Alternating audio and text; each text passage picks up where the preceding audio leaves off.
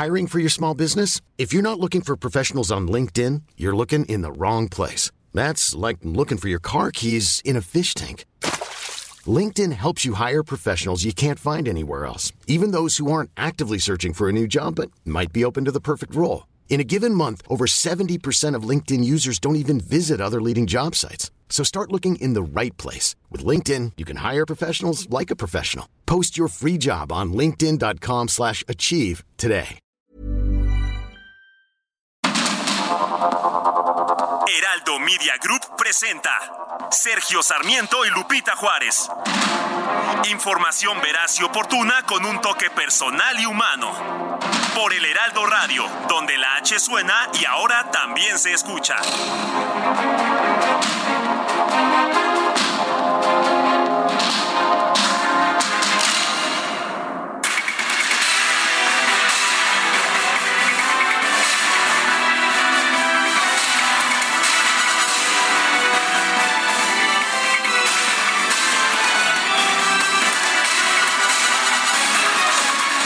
Son las 7, las 7 de la mañana con un minuto. Yo soy Sergio Sarmiento y quiero darle a usted la más cordial bienvenida a El Heraldo Radio. Lo invito, lo invito a estar con nosotros, a quedarse con nosotros, a escucharnos. Aquí tendrá toda la información que necesita para estar, por supuesto, bien informado, para saber lo que está ocurriendo en México y el mundo, incluso en Qatar, por supuesto. Toda esta información la tenemos aquí para usted, pero también podrá pasar un rato agradable. Nos gusta, nos gusta darle a usted el lado amable de la noticia ya nos conoce usted, eh, pero además junto con el lado amable de la noticia, pues tratamos también de que pues incluso aquella información que no es tan amable pueda llegar a usted, pueda permitirle a usted saber lo que está ocurriendo en México y el mundo.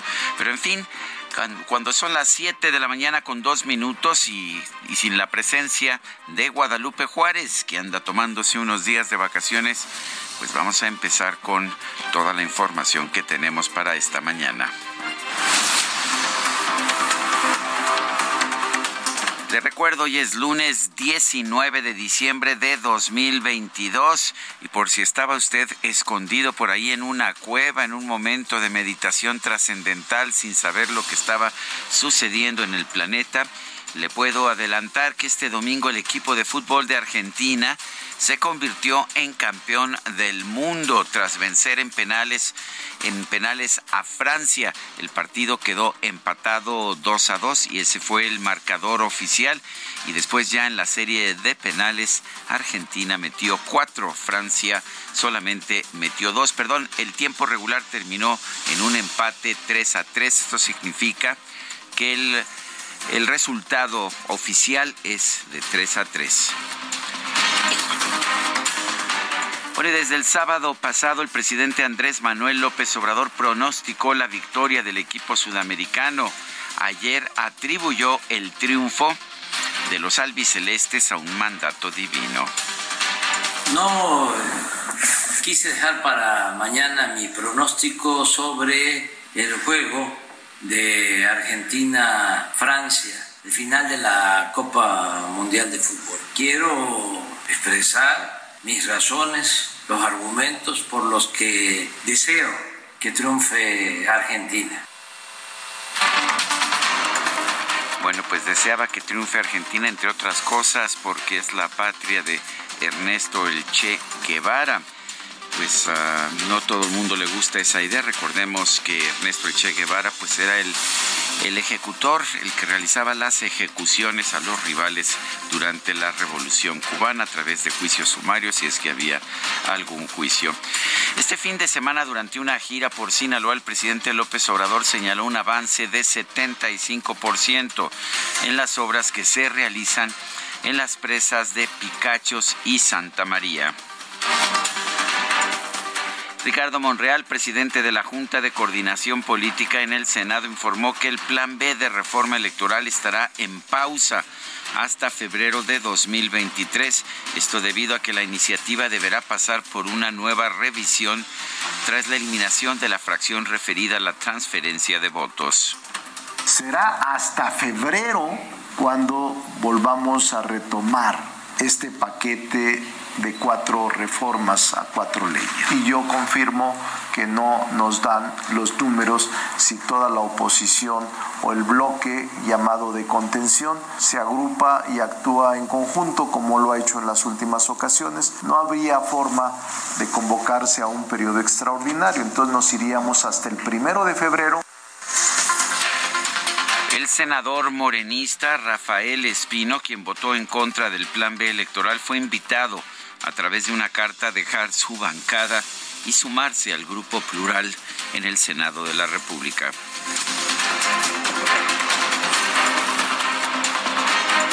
Bueno, y por otro lado, el consejero presidente del Instituto Nacional Electoral, Lorenzo Córdoba, cuestionó el plan B de reforma electoral votado en la Cámara de Diputados y el Senado. Señaló que este plan B trastoca el sistema electoral eh, y fue discutido sin un diálogo abierto de cara a la sociedad. Estamos atentos a las decisiones de los tres poderes de la Unión en relación con una reforma electoral que ya ha sido votada en ambas cámaras y que, como hemos dicho, podría trastocar profundamente el sistema electoral que México ha construido y perfeccionado durante más de tres décadas. Hemos dicho que una reforma a las reglas del juego democrático y a las instituciones encargadas de organizar y arbitrar las elecciones siempre será pertinente si ésta tiene como propósito mejorar el sistema que hoy tenemos. El dirigente nacional de Morena, Mario Delgado, señaló que el presidente del Instituto Nacional Electoral, el INE, Lorenzo Córdoba, se cree príncipe. Elogió la disciplina de los diputados de su partido para aprobar las reformas del mandatario Andrés Manuel López Obrador. Y en medio de polémicas por la venta irregular de boletos para conciertos y de la escalada de precios de productos básicos, el Senado anunció la creación de la Comisión de Defensa de los Consumidores. Es lo que, pues lo que necesitábamos, ¿no? Otra comisión de la Cámara de Diputados. Claramente esto sí va a espantar a los precios y va a parar los aumentos de los precios. Imagínense usted. También en la Cámara de Diputados los legisladores del PRI exigieron al gobierno federal que despliegue elementos de la Guardia Nacional para garantizar la seguridad de las caravanas de connacionales que regresan a México desde los Estados Unidos y a través de el semanario Desde la Fe, la Iglesia Católica hizo un llamado a detener la violencia hacia los profesionales de los medios de comunicación. Advirtió que no se deben generar odios ni rencores, ni confrontaciones, ni agresiones tras el ataque armado en contra del periodista Ciro Gómez Leiva.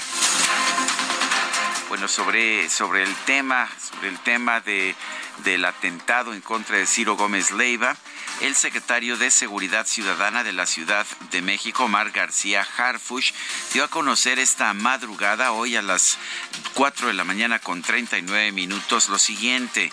Esto lo hizo a través de su red de Twitter. Informamos que hay tres detenidos no, perdón, esto es, sobre otro tema. Pensé que era así, es otro tema. Sí, es, informan que hay tres detenidos relacionados con el homicidio de tres personas en un inmueble de la colonia Roma. Primero fueron presentados como testigos y ya se encuentran en calidad de indiciados derivado de las investigaciones realizadas. Continuaremos informando. Esto es sobre estos homicidios que se llevaron a cabo en un edificio de la colonia Roma.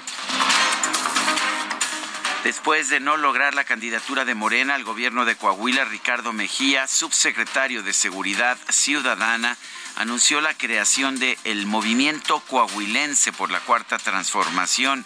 Expresó que es un movimiento colectivo con el fin de terminar con el nefasto, ruin y corrupto Moreirato. Y de gira por el estado de Yucatán, la jefa de gobierno de la Ciudad de México, Claudia Sheinbaum, afirmó que ganará la encuesta de Morena para la candidatura presidencial de 2024 por su trabajo en la capital, de, la capital del país. Y Sheinbaum, la jefa de gobierno Claudia Sheinbaum, negó que haya una intervención del presidente Andrés Manuel López Obrador en la política de Perú. Defendió que el mandatario pueda expresar sus opiniones. Durante la madrugada de este domingo, tres empleadas del bar El Guayabal, localizado en el municipio de Guaitamalco, en Puebla, fueron asesinadas a balazos al interior del establecimiento. Después de una persecución este domingo por la noche fueron rescatados 55 migrantes en la carretera Tuxtla Gutiérrez La Angostura en Chiapas. Y en Sonora, siete pescadores que se extraviaron a bordo de la embarcación Doña Rafaela en el Golfo de California, cerca de las playas de Puerto Peñasco, son buscados por la Secretaría de Marina y Protección Civil. La directora de Comercio y Agricultura de la Organización para la Cooperación y el Desarrollo Económicos, la OCDE, Marion Jansen, señaló que el 2022 puso el ánimo en alto de que los flujos comerciales mundiales regresarían gradualmente a los patrones anteriores a la pandemia. Sin embargo, la agresión de Rusia en contra de Ucrania puso fin a esta recuperación. El Centro Nacional de Sanidad Animal, SENASA de Cuba, alertó este domingo a los criadores y a la población en general sobre la cercanía y posible aparición de la influenza aviar en la isla debido a la propagación de la enfermedad por el continente americano. Ayer Efraín Alegre por una coalición opositora y Santiago Peña por el oficialista Partido Colorado ganaron sus candidaturas para los comicios presidenciales de Paraguay del 30 de abril de 2023. El comité del 6 de enero de la Cámara de Representantes, el que examina pues la toma violenta del Capitolio por allegados y seguidores del expresidente Donald Trump votará hoy sobre las recomendaciones de que el expresidente Trump sea procesado por obstruir un procedimiento oficial del gobierno y por conspirar para defraudar a los Estados Unidos, según personas familiarizadas con este tema. Un vuelo que partió desde Phoenix, Arizona, con destino a Honolulu, terminó, esto en Hawái, terminó con un saldo de 36 personas heridas, incluyendo 11 en estado de gravedad, después de presentar turbulencias en el transcurso del vuelo. Y en la información deportiva, en la semana 15 de la temporada 2022 de la NFL, los Kansas City Chiefs superaron a los Tejanos de Houston gracias a una anotación terrestre de Jerick McKinnon. En la prórroga con el triunfo, el equipo de Andy Reid ganó la AFC Oeste por séptima temporada consecutiva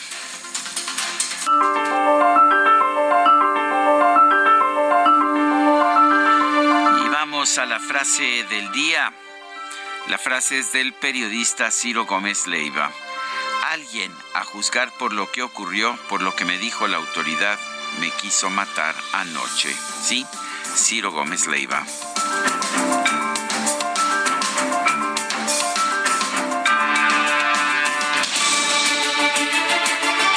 Y vamos a, vamos las encuestas, a las preguntas. Ya sabe usted que nos gusta preguntar, a mucha gente que nos escucha le gusta responder. Este viernes pasado, el 16 de diciembre, hicimos la siguiente pregunta.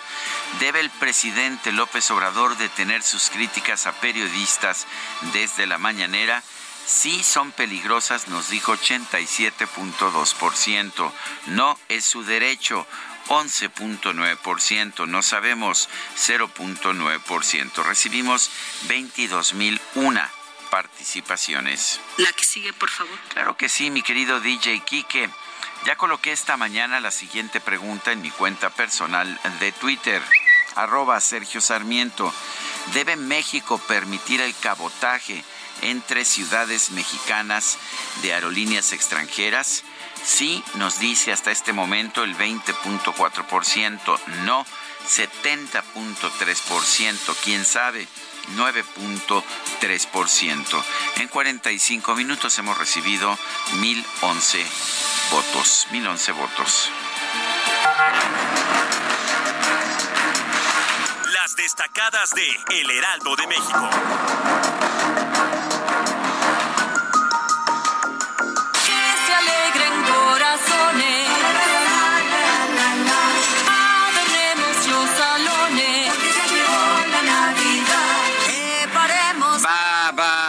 Pamplinas, pamplinas, todo esto que usted escucha no, pues no tiene, no tiene cabida en nuestros hogares, en los hogares mexicanos, pero pues ya conoce usted a nuestra compañera Itzel González. Le sale, le sale lo navideño hasta por el color del pelo, pero bueno, mi queridísima Itzel González, ¿qué nos tienes esta mañana? Muy buenos días, Sergio, queridos destacalovers. Oigan también, queridos integrantes del Club de Scrooge, a los madrugadores que en la mañana los estuvimos saludando antes de las 7 de la mañana. ¿Ah, Dijimos, a ver, quien se pare temprano, quien se pare temprano va a recibir saludos al aire.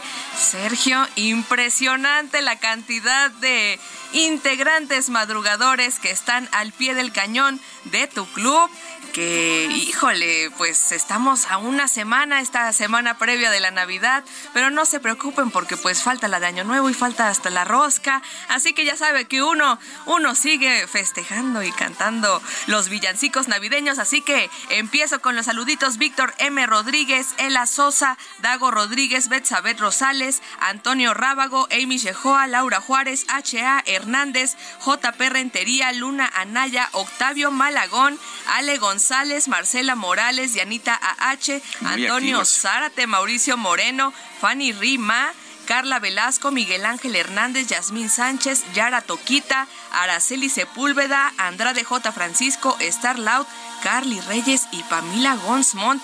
Yo te lo advertí, Sergio. Así están está tomando fuerza. Están activos desde muy, muy temprano y Ricardo Ñáñez ya, ya también, Ricardo Yáñez, perdón, ya hasta mandó una bonita imagen del Grinch, así que saludos cordiales a los integrantes del Club de Scrooge y saludos cordiales a mi equipo navideño, los queridos Destacalovers, que estamos felices de escuchar estos villancicos en la temporada navideña.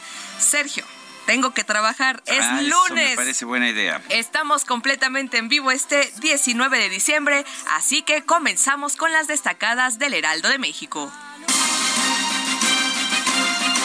En primera plana, gobierno federal, exploración de litio con plan B. En caso de ser necesario, se tiene contemplado contratar a empresas extranjeras para ayudar en la ubicación del mineral en 82 localidades. País para ley de feminicidio. Estancan diputados iniciativa. El planteamiento que presentó Morena no fue discutida en comisión. Ciudad de México, Trolebús, nueva ruta, comparte plataformas del Metrobús, línea 7.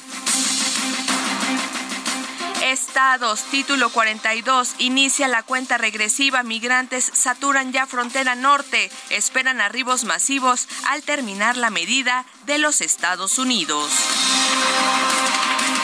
Orbe, relación bilateral. Estados Unidos adoptó la Nochebuena de México. Es el relato de cómo esa flor navideña llegó a Estados Unidos desde nuestro país, pero no es una historia de paz y buena voluntad. Meta, argentinos en México gozan la corona. Fans del albiceleste acuden a El Ángel de la Independencia para celebrar su tercera estrella. Finalmente, en mercados, acciones de Twitter restringen contenidos, excluirán cuentas que promocionen otras plataformas. Sergio amigos, hasta aquí las destacadas del Heraldo. Feliz lunes. Muy bien, Itzel González, feliz lunes. Y eh, quédate un momento, Itzel, para escuchar esta canción que te he puesto. Este corazón, ya lo ves que no hay dos sin tres, que la vida va y viene y que no se detiene, qué sé yo. Pero miénteme aunque sea, dime que algo queda entre nosotros dos, que en tu habitación nunca sale el sol. Existe cuando le comuniqué a Alejandro Sanz que íbamos a poner um, su música esta mañana, con motivo de su cumpleaños, está cumpliendo 54 años, me dijo, hombre, vale, vale bien, vale majo, pero ponle a Itzel González, que es mi favorita, ponle corazón partido. Y aquí está corazón partido que te manda Alejandro Sanz, quien nació en Madrid el 18 de diciembre de 1968. O sea, su cumple fue ayer. Pero aquí, aquí celebramos como ya es costumbre y claro que sí, a toda la producción nos encanta y también a nuestra compañera Mayeli Mariscal que ya nos manda un mensaje, nuestra reportera de Jalisco, que le encanta Alejandro Sanz.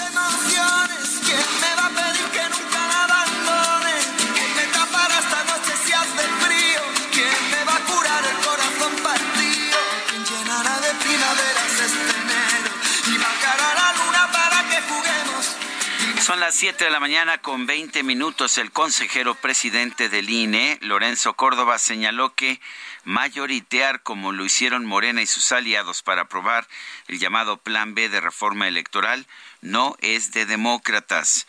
Elia Castillo nos tiene el reporte. Adelante, Elia. Muy buenos días, Sergio Lupita. Los saludo con mucho gusto a ustedes el auditorio. Así es, el consejero presidente del Instituto Nacional Electoral, Lorenzo Córdoba, señaló que el llamado Plan B de reforma electoral no partió de un diagnóstico serio y objetivo, ni se construyó a partir del máximo consenso posible entre las fuerzas políticas y tras advertir que el órgano electoral no está enterrado, dijo que mayoritear, como lo hicieron Morena y aliados para aprobar la reforma, no es de demócratas. Escuchamos parte de lo que comentó el consejero presidente durante su ya tradicional mensaje dominical que publicó en sus redes sociales. Hay quienes quieren echar a doblar las campanas por el INE y por nuestra democracia. A esos hay que decirles que guarden las palas porque no va a haber entierro.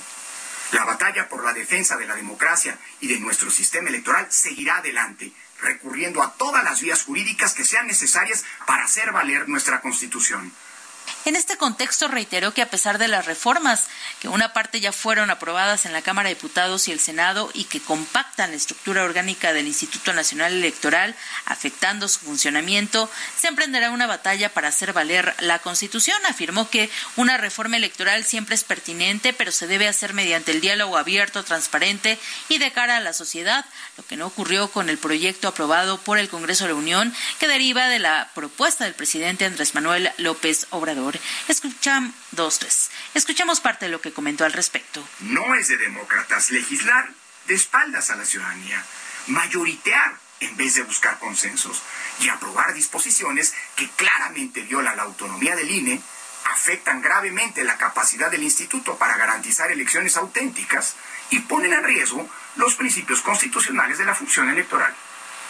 Es muy grave que, en el proceso de aprobación de esta reforma, algunos miembros de la mayoría hayan recurrido a la descalificación del actual INE y a la amenaza directa a sus funcionarios en lugar de exponer argumentos que justifiquen los cambios hechos en seis ordenamientos jurídicos. Sergio Lupita, este mensaje se da en medio de la discusión de la reforma electoral que recordemos luego de los cambios que realizaron los diputados el pasado jueves 15 de diciembre. Bueno, pues una parte se regresó al Senado de la República a fin de que ratifique o no estos cambios y posteriormente pueda ser enviado el proyecto al Ejecutivo Federal para su publicación en el diario oficial de la Federación, lo que se prevé ocurra en febrero próximo cuando inicie el periodo ordinario de sesiones. Este es el reporte que les tengo. Muchas gracias, Elia Castillo, por esta información. Son las 7 de la mañana con 23 minutos. En Soriana, esta Navidad lo damos todo. Carne de res para asar a 164.90 el kilo. Pierna de cerdo con hueso congelada a 69.90 el kilo. Y aguacate maya o cebolla blanca a solo 19.80 el kilo. Soriana, la de todos los mexicanos. A diciembre 19. Aplican restricciones. Alan Rodríguez, ¿qué nos tienes? ¿Dónde andas?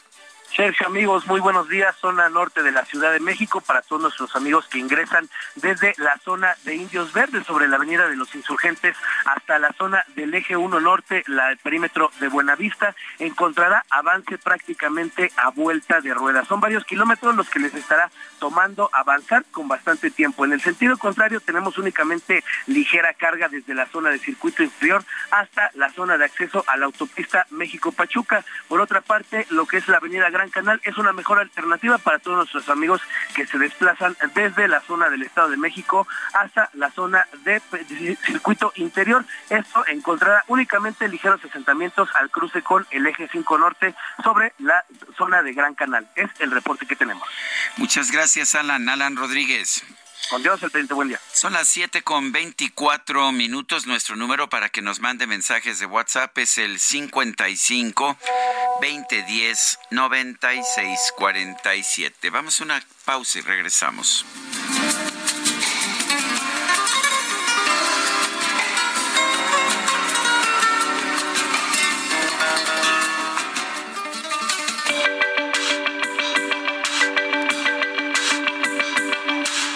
Sarmiento y Lupita Juárez quieren conocer tu opinión, tus comentarios o simplemente envía un saludo para hacer más cálida esta mañana.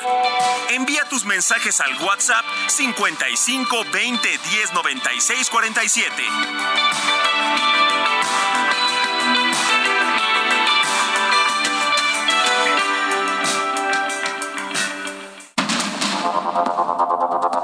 Continuamos con Sergio Sarmiento y Lupita Juárez por el Heraldo Radio.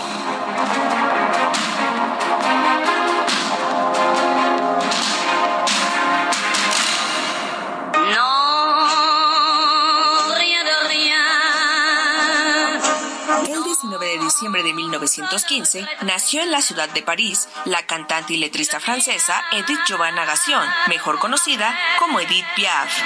Su vida estuvo marcada por la desdicha desde su infancia, lo que ejerció una influencia decisiva sobre su estilo interpretativo, lírico y desgarrado al mismo tiempo. Su aspecto desvalido le valió el nombre por el que es universalmente conocida, Piaf, que significa gorrión. Dada la precaria situación económica de la familia, Edith tenía que ganarse unas monedas cantando en calles y cafés de París. La situación empeoró cuando Edith, con 16 años, quedó embarazada. En 1932 tuvo una hija a la que llamó Marcel, pero murió a los dos años. La vida de la cantante quedó marcada entonces por esta tragedia. Su vida cambió cuando cantando en la calle, un transeúnte muy elegante se paró a escucharla. Ese hombre resultó ser Luis Leplé, propietario de uno de los cabarets más conocidos de París. Y tras una pequeña prueba, Edith fue contratada de inmediato. El propio Leplé instruyó a Edith para convertirla en una gran figura de cabaret. Era 1937 y había nacido una nueva estrella.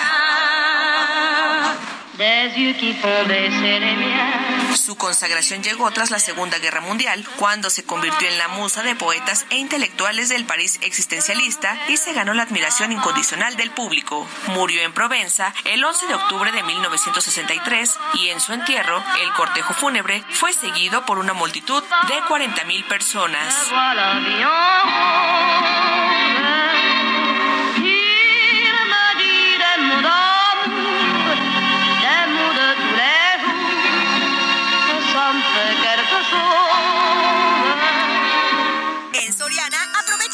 50% de descuento en juguetería. Sí, hasta un 50% de descuento en juguetería y 70% de descuento en todos los artículos navideños. Además, lleve el segundo al 50% de descuento en todas las llantas. Soriana, la de todos los mexicanos. A diciembre 18, excepto pinos y nochebuenas. Aplica restricciones. No sé cómo decirte que hoy me he dado cuenta del tiempo que contigo dando vueltas. A un sueño donde me juraba ser princesa. Y ha resultado ser tan solo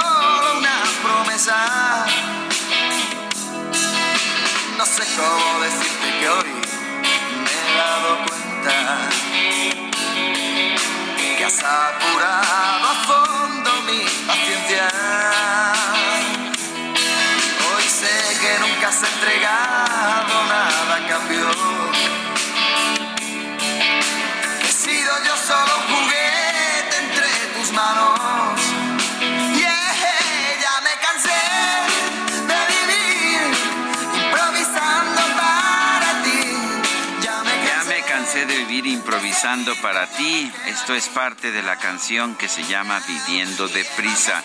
Ayer cumplió años Alejandro Sanz, uno de los cantantes más importantes de la música popular española de este siglo XXI. Hoy lo estamos festejando.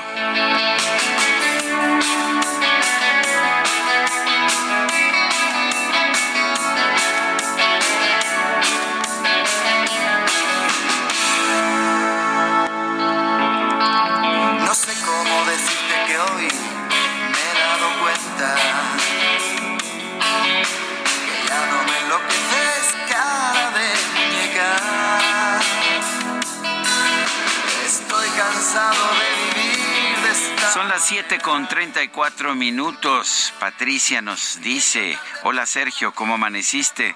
Pues bastante bien, de hecho bastante descansado y dormido después de un fin de semana. no sé si les pasó a ustedes, pero ya con menos presión, menos adrenalina, menos grabaciones, menos trabajo, dormí bastante bien, ¿no? ¿Verdad? No, no le, veo aquí al equipo que se quedó, como, como está la mitad del equipo, veo que traen unas ojeras de esas que llegan hasta las rodillas, pero bueno. Claro que sí. Bueno, y nos dice Patricia, les mando muchos saludos afectuosos a ti y a todo el equipo de trabajo, como siempre desde Tequisquiapan, ya casi Navidad. ¡Wow! ¡Qué rápido se me fue diciembre! Un abrazote a todos. Amy Shehoa, queridísimo Sergio, a diferencia de ti, yo no puedo creer que un hombre que diario ataca sañudamente a los que no piensan como él, un hombre que gobierna como un cacique y que da rienda suelta al crimen organizado, sea un hombre bueno. López ha sido un bueno, pero para nada, salvo transformar a México en un charco de sangre con un himno nacional. Líbrenos, líbrenos los dioses de otro hombre bueno como este. Saludos cariñosos. Dice otra persona, ah, eh, dice lo siguiente, licenciado Sarmiento, gran comunicador e intelectual, ojalá comente esta opinión. Mire, el presidente es atacado diariamente por la oposición, incluyendo los temas políticos, económicos y sociales, hasta lo insultan. El presidente no insulta, pero tiene derecho a defenderse. Saludos desde Tuxtla Gutiérrez, soy el señor Ariosto Palacios.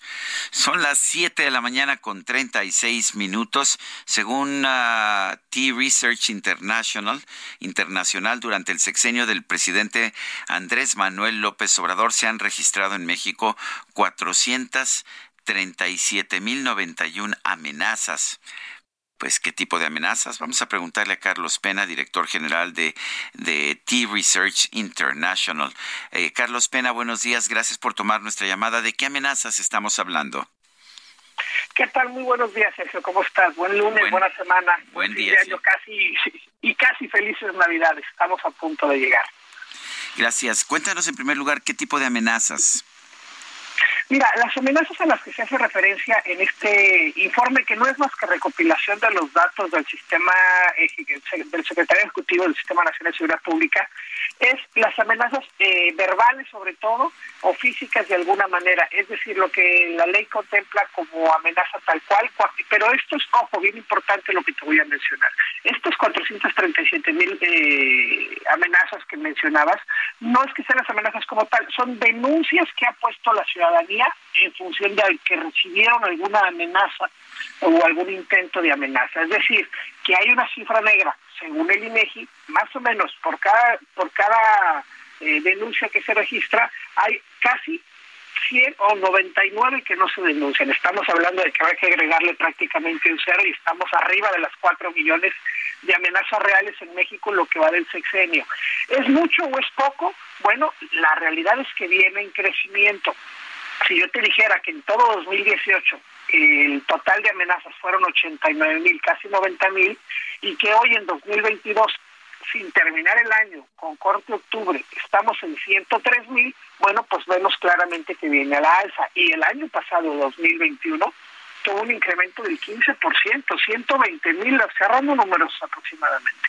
120 mil amenazas en todo, el, en todo el año y hoy repito 103 mil en lo que va de este año.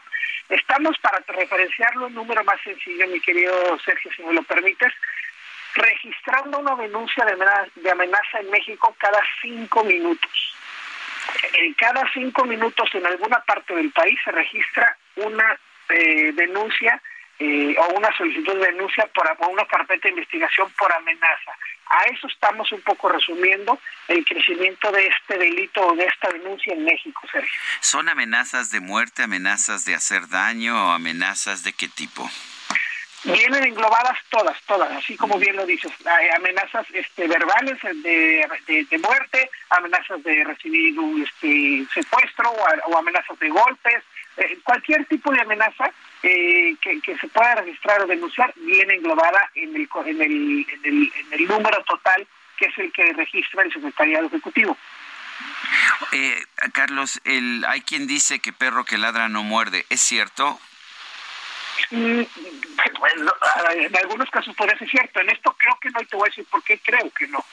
Porque las amenazas, el crecimiento viene de la mano eh, de alguna manera con el crecimiento en homicidios y el crecimiento en violencia física y en, otros delitos como violencia física, violencia en el hogar y sobre todo, sobre todo, sobre todo en homicidios. Cuando estamos hablando de que más o menos aproximadamente el corte del día de ayer tenemos más de 142 mil homicidios dolosos en México en lo que va de este sexenio y que sin duda sin duda se terminará siendo el sexenio más violento de todos desde que se tiene registro. ¿Por qué? Por, qué lo digo? Porque en el sexenio anterior del presidente Peña Nieto, en todo el sexenio, seis años, tuvo 156 mil, y en este sexenio, cuatro años y medio, casi un poco, cuatro años pasados, tiene 142 mil, bueno, seguramente la tendencia nos llevaría eh, a esta tendencia a superar los 200 mil homicidios en este sexenio, sin duda. Bueno, me doy cuenta de que las entidades con mayor población tienen más amenazas. Veo que la Ciudad de México, Jalisco y Guanajuato tienen más amenazas, pero me encuentro con una cifra sorprendente de cero en el Estado de México.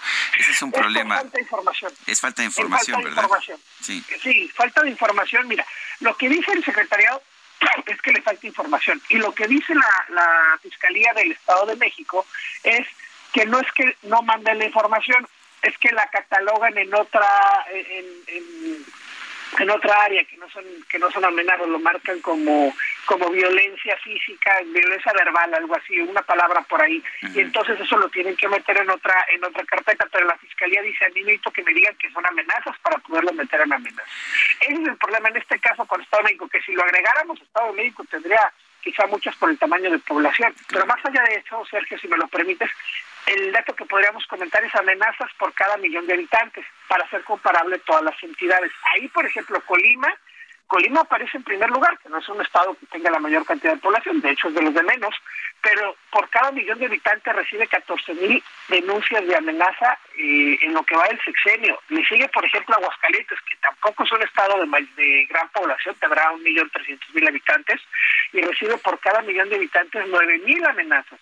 De ahí le sigue Morelos con ocho mil ochocientos aproximadamente, Tabasco con siete mil, y Baja California Sur, que tampoco tiene gran población, pero por número de millón de habitantes son de las entidades que más amenazas o denuncias de amenazas están registrando en México. Ese dato es bien interesante, Sergio, porque no nada más, si nos quedamos nada más con el tamaño de población, siempre saldrán los mismos, pero cuando ya lo hacemos por cada millón de habitantes, nos damos cuenta que entidades que a lo mejor no tienen tanta población y a lo mejor no tienen problemas tan graves de seguridad, por ejemplo, Aguascalientes o Baja California Sur, también tienen algunos problemas eh, de denuncia de amenazas. ¿Qué le recomendarías a las autoridades que estuvieran preocupados por este incremento en, el número de amenazas en, en este sexenio? Fíjate que, que, que hay un hay una coincidente en muchos de los delitos que, publica el secretariado Sergio, y es que todos nos enfocamos en esta cifra del número de homicidios, está bien, eh, coincido además porque además el presidente es el parámetro que a él le gusta tomar para saber cómo vamos, si vamos bien o vamos mal, pero hay muchos más delitos, muchos, muchos más delitos que están en crecimiento y que no nos hemos dado cuenta. Eh, desde el narcomenudeo, robo de casa, robo de bancos está creciendo, robo negocio, robo en vía pública, de autopartes, Sergio, están creciendo eh, más o menos que considerablemente, importantemente, y como no los volteamos a ver tanto, eh, no les ponemos tanta atención. Todos estos delitos, yo creo que la única recomendación, más que a la, a la ciudadanía, a las autoridades, ponerle un poquito más atención a todos los delitos, porque no todos son homicidios y todos están creciendo, por lo menos un dígito, si quiere 7, 8, 9% en lo que va del año con respecto al año pasado, están creciendo y hay que ponerles atención. Pues yo quiero agradecerte, Carlos Pena, director general de, eh, creo que lo pronuncian T-Research, ¿verdad? Esa es la forma Es correcto, así es. De T-Research International. Gracias por conversar con nosotros esta mañana. Fuerte abrazo y feliz Navidad, mi querido Sergio. Son las 7 con 44. En Soriana, esta Navidad lo damos todo. 30% de descuento en ropa de invierno, pantalones de mezclilla, ropa interior, pijamas y todo el departamento de blancos. Excepto Basic Coches, y colchones. Y 20% de descuento en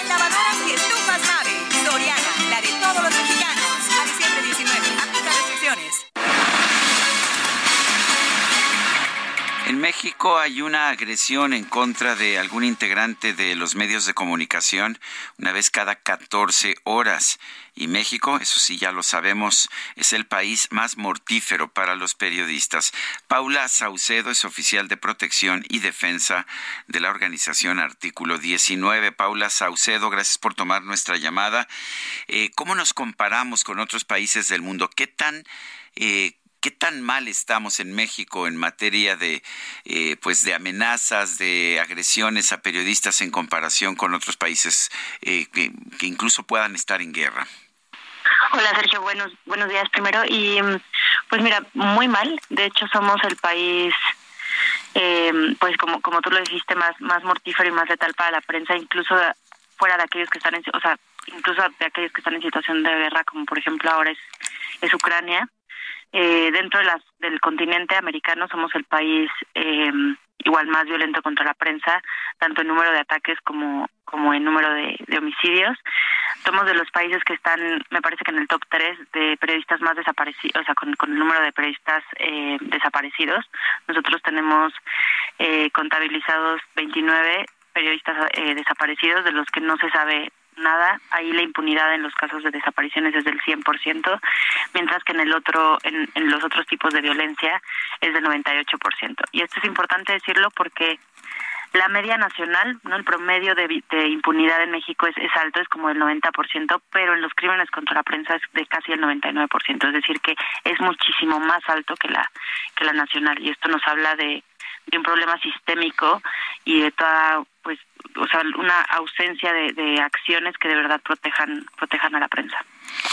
Eh, qué tipo de acciones eh, deberían tomarse y qué está haciendo el gobierno que no está que, que, tenemos estas cifras tan preocupantes pues qué está haciendo el gobierno tanto este como los anteriores esto no es particular del gobierno actual. Eh, pero pues cosas insuficientes. Digo, está el mecanismo, por ahí está, por ahí conducen algunas investigaciones, pero la verdad es que es insuficiente lo que hacen en realidad. O sea, no hay políticas públicas integrales, no hay combate a la impunidad, eh, y de ahí pues se desprenden muchísimas cosas. Lo que se tendría que hacer entonces es, por un lado, asegurar la independencia de las fiscalías para que de verdad conduzcan investigaciones objetivas, diligentes, y ahí también fortalecerlas en cuanto a sus capacidades y recursos humanos. No hay capacidades forenses en las fiscalías, no se eh, coordinan entre las fiscalías de los distintos estados y ahí hay un, un, gran eh, trabajo por hacer. Luego, por otro, tiene que ver, pues, qué otras cosas más, digamos, preventivas o estructurales, qué cambios se, se podrían hacer. De entrada, pues mejorar las condiciones bajo las cuales la prensa ejerce su labor. la mayoría de la prensa ejerce su labor en condiciones muy precarias, lo que aumenta los riesgos de sufrir más violencia o a ser revictimizada, revictimizado, etcétera. Otra, por ejemplo, eh, me parece importante la coordinación entre las distintas entidades de, de gobierno. Cuando tú ves que la mayoría de la prensa es agredida porque está investigando cuestiones de corrupción y luego ves que el mayor agresor contra la prensa son agentes del, del Estado, es decir, servidores y servidoras públicas. Entonces, ahí es que tienes que, incorporar políticas públicas que digan, bueno, ¿por qué está pasando eso? Que combatan la corrupción y entonces la prensa no sea un, un, un objetivo para quienes están siendo corruptas y corruptos. Y también ahí entra mucho el, el, la cuestión de, del combate a la impunidad. Y pues bueno, utilizar la publicidad oficial no como un mecanismo para manipular las líneas editoriales también es otro otro punto importante que abona la violencia contra la prensa. El, ah, el presidente una y otra vez el presidente López Obrador dice que él tiene derecho de rebatir las mentiras de la prensa, de los medios de comunicación y por eso pues constantemente ataca a, a los medios de comunicación. Dice de hecho que algunos programas como el de Ciro Gómez Leiva pueden generar tumores en el cerebro. ¿Qué opinas? Pues de entrada el presidente y cualquier persona servidora pública que use ese discurso estigmatizante, criminalizante y además desinformado, eh, está contraviniendo sus obligaciones. Eso es lo primero. Las y los servidores públicos están sujetos a, a umbrales de tolerancia mayor que cualquier otra persona porque ejercen cargos públicos. Entonces, sí tiene que tolerar la crítica y la crítica no es igual a mentira, eso es muy importante.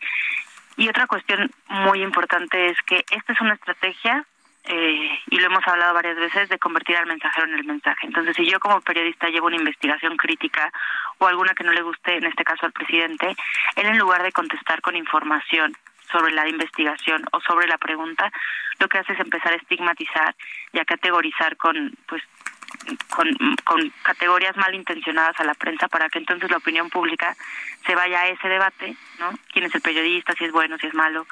Eh, y entonces no se habla del tema. Y eso es una estrategia muy grave porque entonces se debilita el debate público, no hay flujo de información y él logra y, y en este caso el presidente logra lo que quiere, que es que no se hablen de temas de interés público. ¿Y qué opinas de la sección ¿Quién es quién en las mentiras? Pues es, es de entrada es una sección contraria a una, a una sociedad democrática como la, la que se supone es México.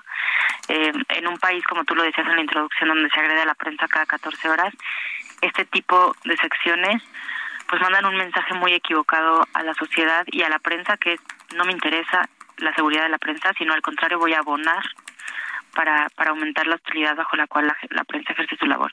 Ya incluso la Relatoría de Libertad de Expresión de la Comisión Interamericana de Derechos Humanos ha dicho varias veces que invitan al gobierno mexicano a reconsiderar esa sección porque es lo que dije contraria a, la democracia, es contraria a la libertad de expresión, eh, afecta el acceso a la información de la sociedad y, y pues contraviene muchísimos estándares de derechos humanos. No puede ser el gobierno quien diga quién o quién no miente de la prensa. Ese es un debate que tendrá que hacer la sociedad y que se tendrá que hacer con base en información, no nada más con lo que piensa o no el presidente, que además, otra vez, es una estrategia para convertir al mensajero en el mensaje para convertir al mensajero en el mensaje. Paula Saucedo, oficial de protección y defensa de Artículo 19, una organización que se dedica a la defensa de los periodistas. Gracias por tomar nuestra llamada. Gracias, Sergio. Un abrazo.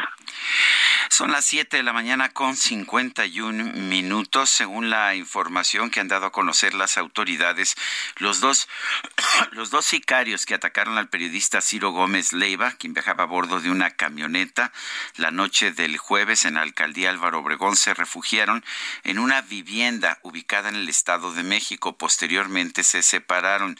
Las autoridades los están rastreando, tanto en el Estado de México como en el de Puebla. Según la indagatoria, se tiene ya identificada la ruta de escape de dos vehículos que posiblemente participaron en la agresión. Una es la motocicleta en la que huyeron quienes dispararon, pero también una camioneta que sirvió de muro. Se busca también otro vehículo en el que presuntamente se observó y coordinó el movimiento de estos tiradores.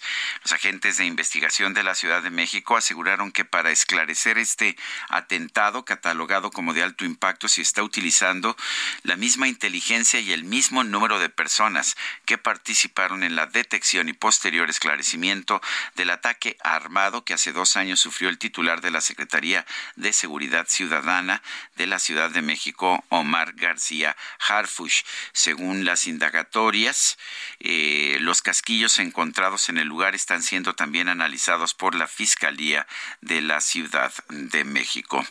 Son las 7 de la mañana con 52 minutos. La Iglesia Católica hizo un llamado a detener la violencia contra los comunicadores. Hacemos un llamado, dice la, la Iglesia a través de un editorial en el semanario Desde la Fe, hacemos un llamado para que se establezcan las condiciones necesarias para que los profesionales de la comunicación puedan ejercer su labor informativa con seguridad y sin menoscabo de su trabajo. Es menester, dice esta, este semanario, esta revista, que a la brevedad se definan las estrategias y pasos a seguir para alcanzar la paz y la justicia en todo el territorio nacional y con ello detener la ola de violencia e inseguridad que está afectando a nuestro país.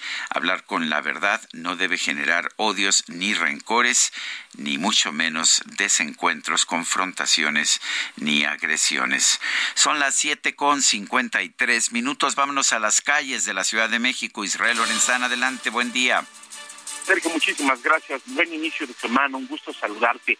Pues hemos recorrido ya la avenida de los insurgentes. Hemos encontrado circulación aceptable a esta hora de la mañana, Sergio, a partir de la zona del eje 1 norte y con dirección hacia el paseo de la reforma. en ese último punto algunos asentamientos, pero nada para abandonar esta arteria para nuestros amigos que van con dirección hacia la glorieta de insurgentes o más allá, hacia la avenida Álvaro Obregón. Esta es una buena alternativa. El sentido opuesto a la circulación sin ningún problema, a muy buena velocidad para quien viene de la zona de reforma y con dirección hacia la raza. También insurgentes es una buena opción esta mañana, también con dirección hacia la zona de Indios Verdes. Pues Sergio, la información que te tengo esta mañana. Muy bien, gracias Israel Lorenzana. Son las siete con cincuenta y cuatro, nuestro número de WhatsApp 55 20 10 96 47. Vamos a una pausa y regresamos. Que has apurado a fondo mi paciencia.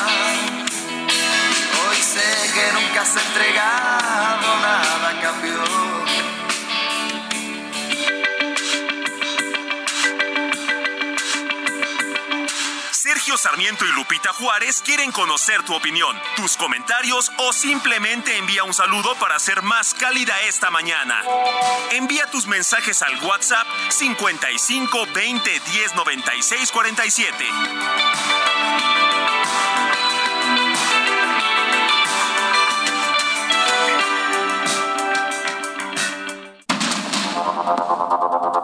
Continuamos con Sergio Sarmiento y Lupita Juárez por el Heraldo Radio.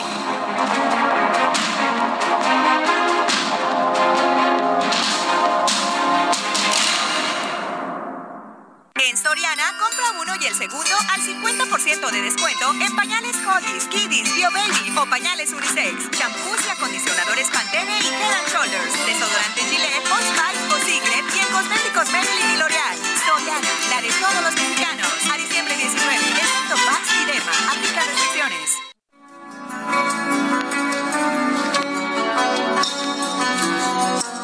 Amiga mía, no sé, solo vives por él, que lo sabe también.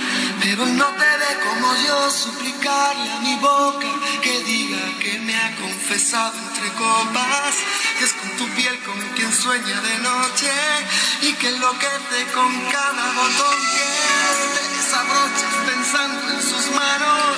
Él no te ha visto temblar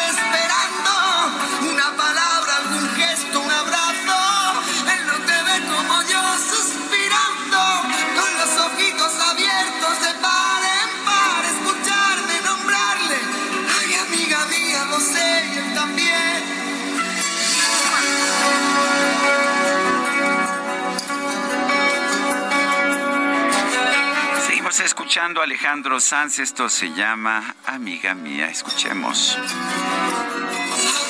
Bueno, hasta DJ Kike trae cara de romántico. ¿Quién sabe qué recordó? Pero bueno, todos tenemos nuestros recuerdos ahí con música de Alejandro Sanz. los bolsillos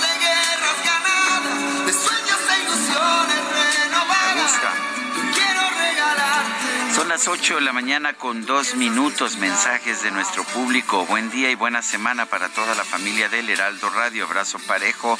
Salvador Luna, un fuerte abrazo de regreso.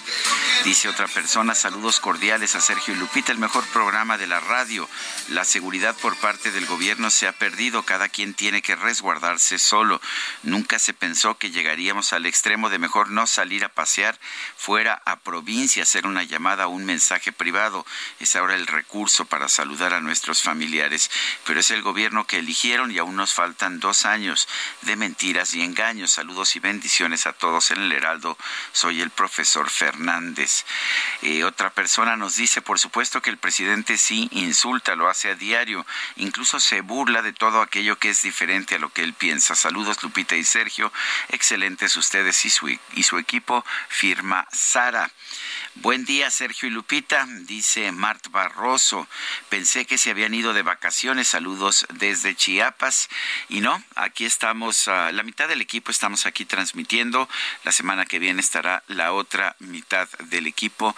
No nos gusta irnos de vacaciones porque lo que nos dice la experiencia es que en vacaciones de repente surgen las noticias más importantes de cada año y nosotros estamos aquí, por supuesto, para realizar nuestro trabajo y lo hacemos eh, ahora sí con una responsabilidad dividida. Yo estaré de vacaciones la semana que viene. Esta semana lo está mi compañera Guadalupe Juárez. Son las 8 de la mañana con cuatro minutos. El pronóstico del tiempo con Sergio Sarmiento y Lupita Juárez.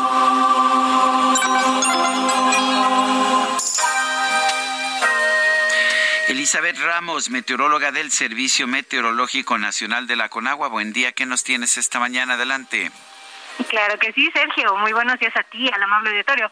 Pues Sergio, tenemos al sistema frontal número 17 y a un canal de baja presión que van a ocasionar lluvias y chubascos sobre entidades del noreste, oriente y sureste del país, así como en la península de Yucatán.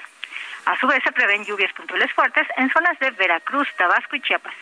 La masa de aire frío que acompaña este frente va a ocasionar ambiente matutino y nocturno frío muy frío en la mesa del norte, la mesa central y el oriente del país. Además de que en las sierras de Chihuahua y Durango el ambiente será gélido. Una circulación anticiclónica mantendrá el ambiente seco y estable sobre el occidente, centro y sur del territorio. Finalmente, para la Ciudad de México, se pronostica una mañana fría, con cielo con nubosidad dispersa sin lluvia. Una temperatura máxima de 23 a 25 grados con ambiente agradable durante la tarde. Sin embargo, al anochecer el ambiente será frío nuevamente. Así que recuerden salir bien abrigados. Este es el reporte, Sergio. Regresamos contigo. Muchas gracias, Elizabeth Ramos. Son las 8 de la mañana con 5 minutos. El equipo Atlante Metepec, este equipo juvenil que estaba varado en Perú, está ya listo para embarcar de regreso a México. Esto es lo que señala la embajada, la embajada de México en el Perú. Lo dijo a través de un tuit a las 7 de la mañana con 10 minutos. Seguimos trabajando, dice la embajada, para que las mexicanas os así escriben, en el Perú puedan regresar con seguridad a sus hogares. Bueno, pues estaremos al pendiente. Este es el caso que le trajimos eh, de un equipo juvenil que se había quedado varado allá en el Perú. Son las ocho con seis minutos. El secretario de Seguridad Ciudadana de la Ciudad de México, Mar García Harfush, informó que en la madrugada de este lunes fueron detenidas tres personas relacionadas con el homicidio de los artistas Jorge y Andrés Tirado, así como de un adulto mayor, quien según las primeras versiones era su abuelo. Por medio de una publicación difundida en su cuenta de Twitter, García Harfush aseguró, informamos que hay tres detenidos relacionados con el homicidio de tres personas en un inmueble de la colonia Roma. Primero fueron presentados como testigos y ya se encuentran en calidad de indiciados derivado de las investigaciones realizadas. Continuaremos informando. Los detenidos, bueno, pues están ya eh, siendo interrogados la noche del domingo. Recordemos, la Fiscalía General de Justicia de la Ciudad de México confirmó el hallazgo de tres cuerpos en un domicilio de la colonia Roma Norte. Señaló que se inició una investigación por los hechos. Los hermanos fueron reportados como desaparecidos apenas el pasado viernes, por lo que sus fotografías y fichas de búsqueda circularon en redes sociales. Fueron vistos por última vez en un vehículo Onix 2021 con placas de Jalisco. Andrés Tirado era un actor egresado del Centro Universitario de Teatro de la UNAM. A lo largo de su carrera participó en montajes como King Kong Cabaret, dirigido por Lorena Massa, y en Palinuro en la Escalera, eh, o El Arte de la Comedia, dirigidos por Mario Espinosa y Clarisa Maleiros. Trabajó en obras como El ensayo de Anne Washburn y el musical Rentas Congeladas de Sergio Magaña. También colaboró, colaboró como director, eh, con, también colaboró con directores como Amílcar Borges, Javier Díaz Dalanais y Amiar Sufien. Jorge Tirado, de 34 años, era músico y trabajaba como manager de Augusto Bracho, quien tiene un documental en YouTube en el cual apareció Jorge. El joven también se desempeñaba como fotógrafo, solía tomar fotos a un numeroso grupo de artistas, incluido su hermano. Son las ocho con ocho minutos. De hecho, nuestro compañero Israel Lorenzana está, eh, está allá en ese inmueble de la colonia Roma. Está transmitiendo desde allá. Cuéntanos, Israel Lorenzana, cómo están las cosas por allá. Muchísimas gracias, Sergio. Pues para ser precisos, es el número 113 de la calle de Medellín, aquí en la colonia Roma. Y es que, pues esta mañana hay una unidad de la Secretaría de Seguridad Ciudadana resguardando este predio, donde fueron encontrados los tres cuerpos sin vida el día de ayer por la tarde. Fue el pasado 16 de diciembre cuando se reportó la desaparición de los hermanos Andrés y Jorge Tirado. Y bueno, pues en ese sentido, el secretario de Seguridad Ciudadana ha dado a conocer a través de redes sociales que hay tres personas detenidas, las cuales pues primero fueron presentadas como testigos y ahora pasaron a ser indiciados.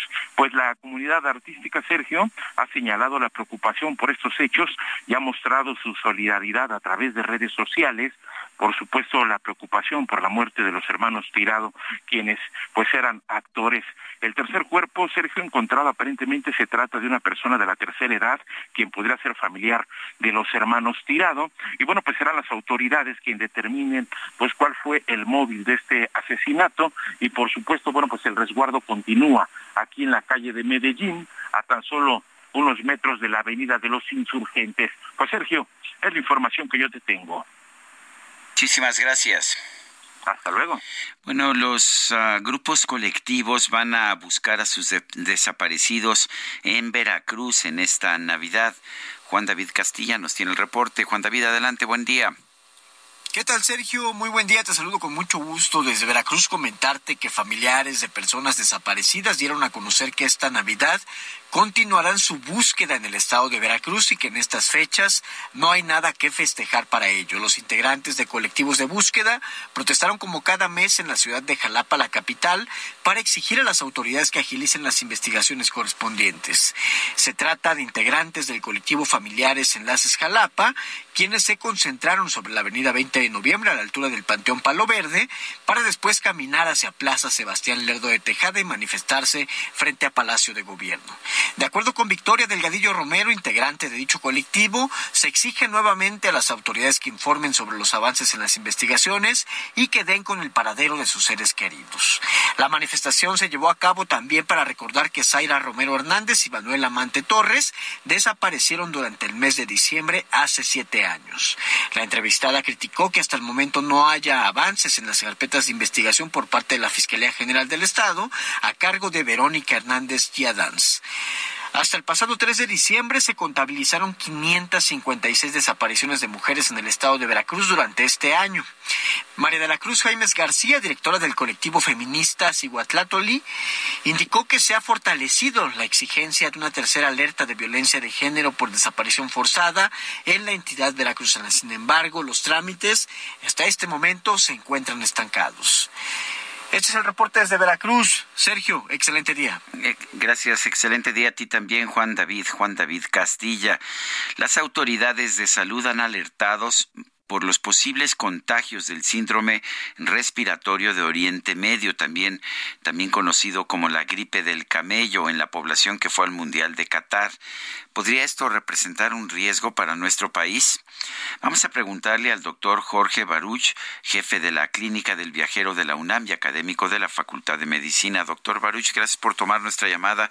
Eh, eh, hay mucho temor en los últimos tiempos acerca de estos nuevos síndromes, pero cuéntenos usted, ¿qué tan peligroso es este, es este síndrome, esta gripe del camello? ¿Qué tan contagiosa puede ser? Y, y realmente hay riesgo de que quienes están viniendo de Qatar puedan traer el virus a México? Muy buenos días, eh, Sergio, saludos al auditorio. Eh, mira, el, la gripe del la gripe del camello, eh, mejor conocida en el medio científico como, el MERS-CoV, que es el síndrome respiratorio de Medio Oriente, es un virus que se describió desde el 2012, justamente en el Medio Oriente, y es parte de los tres virus eh, respiratorios de la misma familia, eh, que también, por ejemplo, eh, es el SARS-CoV-2 y el SARS-CoV. Entonces, el MERS-CoV, a diferencia de estos otros dos, es más letal, más o menos tiene una letalidad entre el 30 y hasta el 50%. Y tiene una baja, un bajo número de reproducción básico. Esto quiere decir que es mucho menos probable que se contagien otras personas eh, por cada caso confirmado que, por ejemplo, el COVID-19. Entonces, eh, y por su letalidad también es, poco probable eh, que haya una gran diseminación o distribución comunitaria a diferencia del COVID-19. Entonces, yo creo que aquí lo primero es que hay que poner en contexto el, el digamos la temporada en la cual se desarrolla la Copa del Mundo eh, de Qatar 2022 en donde pues las enfermedades respiratorias son muy comunes en el hemisferio norte entonces eh, hay otras enfermedades mucho más comunes que el MERS-CoV eh, como es puede ser influenza influenza tipo A eh, y también el COVID mismo, COVID-19, ¿no? Entonces, eh, sí, definitivamente los eventos deportivos pueden ser un detonante para, eh, pues, eh, generar este tipo de brotes. Ha sido muy eh, relacionado a este tipo de eventos. No nada más de tipo del mundial o de tipo fútbol, sino también los eventos deportivos de los camellos, eh, eh, que también hay un evento deportivo que se está llevando a cabo en Qatar justamente al mismo tiempo que el Mundial de la FIFA. Y esto puede ser eh, también relacionado o asociado a diferentes brotes de MERS-CoV. Eh, ahora, también eh, hay otros eventos masivos que se pueden llegar a relacionar con el MERS-CoV. Entonces, habrá que estar muy al pendiente. Eh, sí, definitivamente habrá que, ver la sospecha pues también tiene mucho que ver el periodo de incubación, el tipo de signos y síntomas que se llevan a cabo, el MERSCOP con otro tipo de enfermedades respiratorias y con ello pues activar a la unidad de inteligencia epidemiológica de nuestro país para uh, pues de, de definitivamente eh, revisar cada uno de estos casos por separado y evaluarlos y evaluar si es que es sospecha o no de MERSCOP. El, ¿qué, ta, ¿Qué tan común es esta enfermedad? Pues no, no es tan común. Realmente eh, lo que va del año ha habido muy pocos casos eh, confirmados en, en el mundo. Eh, sí, se concentra mucho más en, en este año en, la península arábica. Eh, ha habido alrededor de 5 a 6 casos confirmados en la península arábica, dos de ellos en Qatar.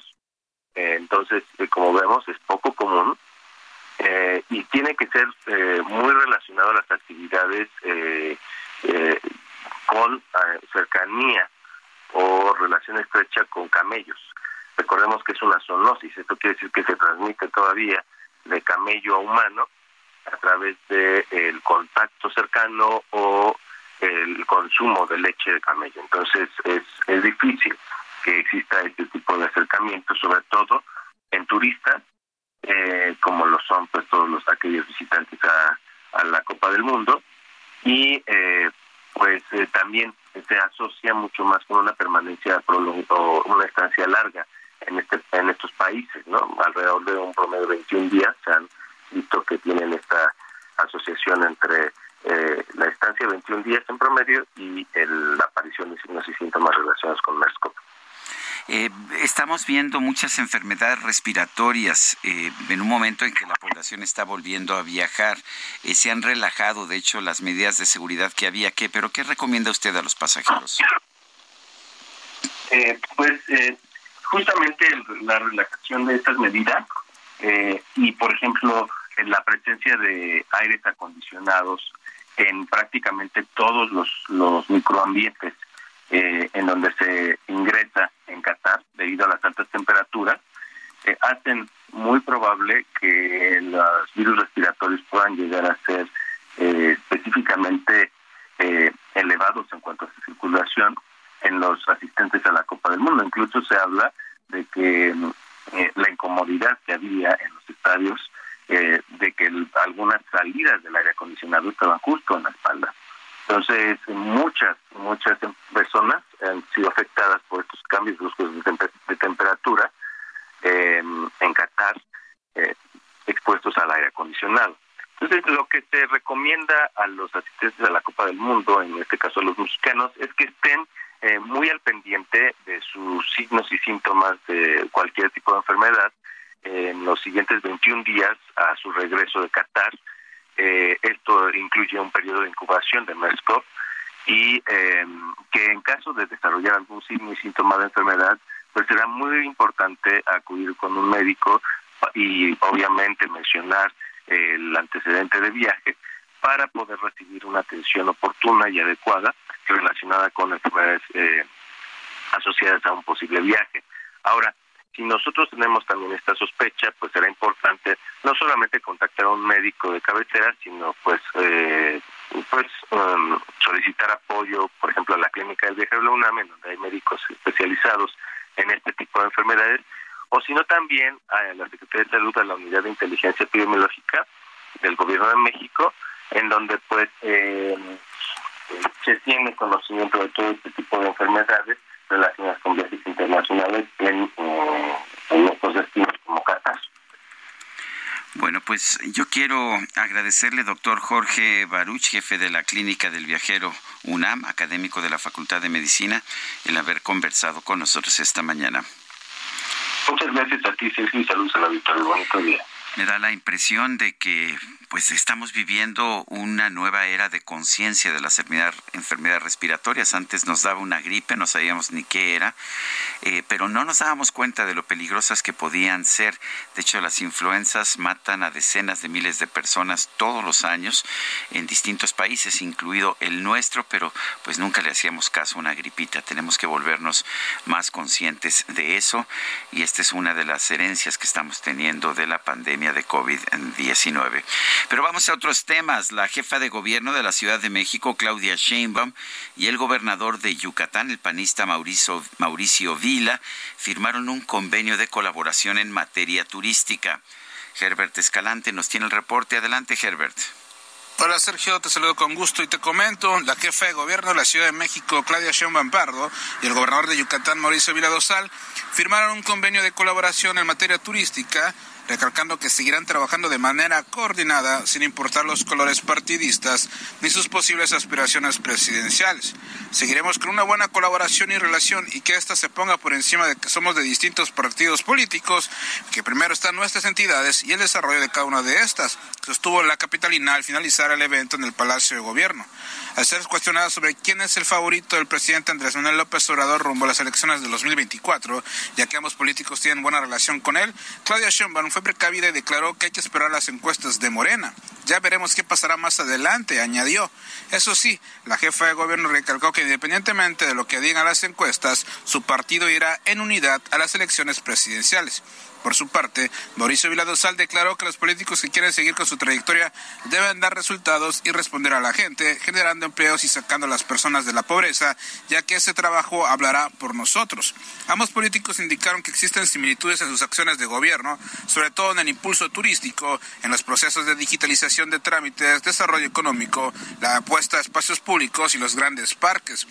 Antes de retirarse del Palacio de Gobierno, indicaron que sus oportunidades de colaboración entre ambos son infinitas. Esta es la información que tenemos desde Yucatán.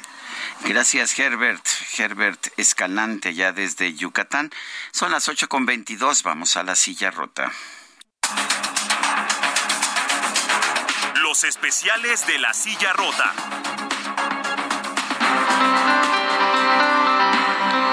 Jorge Ramos, periodista de La Silla Rota, ¿qué nos tienes esta mañana?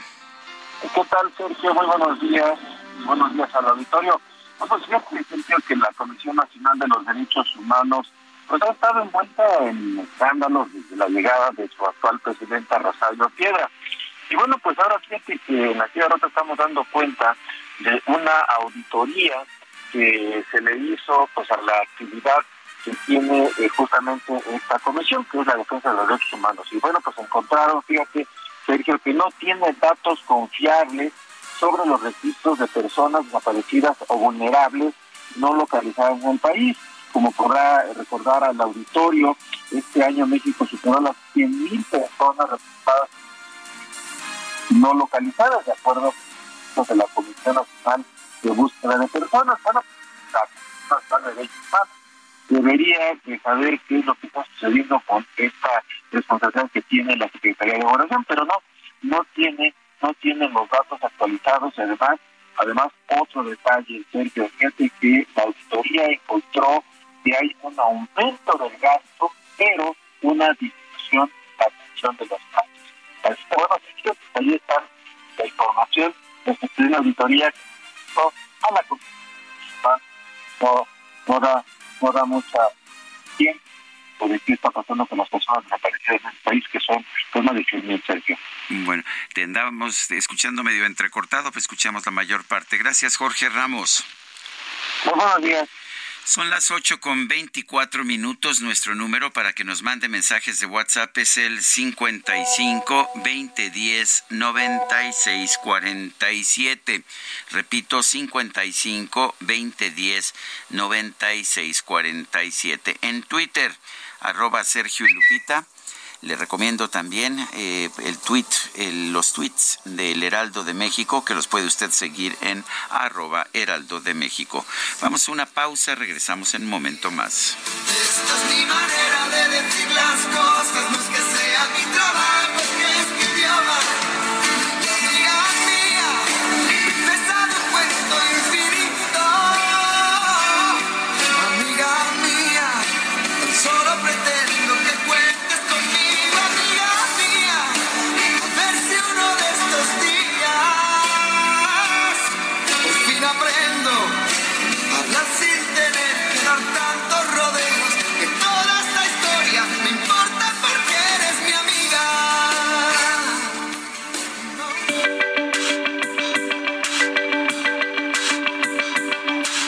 Sergio Sarmiento y Lupita Juárez quieren conocer tu opinión.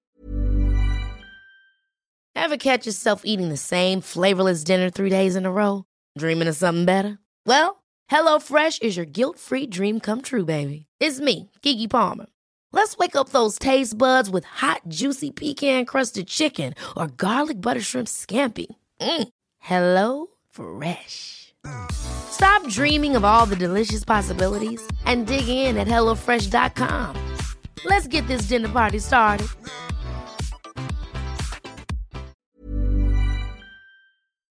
tus comentarios o simplemente envía un saludo para hacer más cálida esta mañana. Envía tus mensajes al WhatsApp 55 20 10 96 47.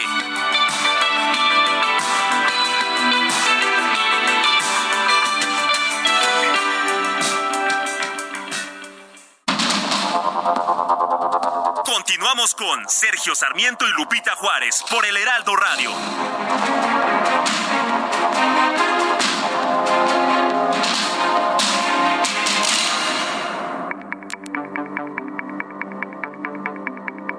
Jaque Mate con Sergio Sarmiento.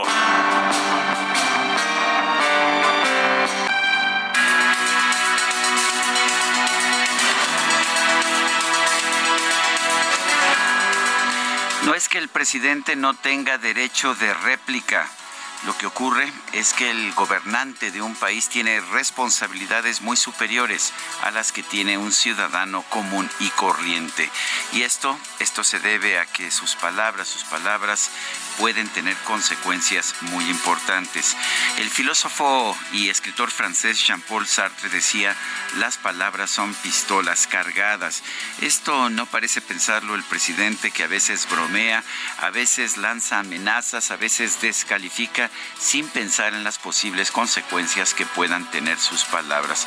Sin embargo, cuando un presidente de la República dice que escuchar a un periodista puede generar tumores en el cerebro o cuando descalifica a los periodistas independientes y los llama traidores a la patria, mentirosos, deshonestos, corruptos, entonces está generando las condiciones para que pueda haber ataques en contra de estos mismos periodistas.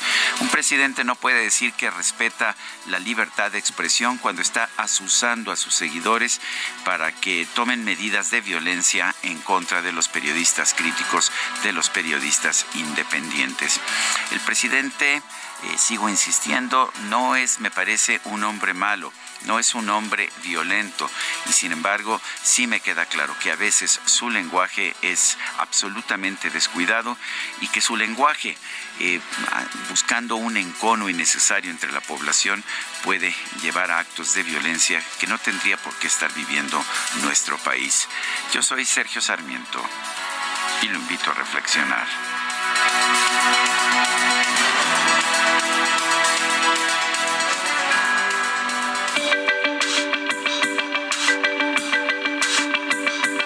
Para Sergio Sarmiento, tu opinión es importante.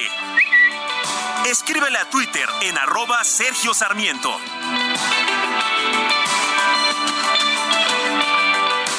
En Soriana, esta Navidad lo damos todo. 30% de descuento en ropa de invierno, pantalones de mezclilla, ropa interior, pijamas y todo el departamento de blancos. Excepto Basic Concepts, de y colchones. Y 20% de descuento en lavadoras y estufas Mave.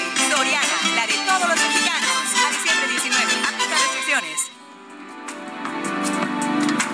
Tengo un alma o la tenía y no es bastante. Ya sabes, tanto tienes, tanto vales. Tengo un alma y desafía tus andares.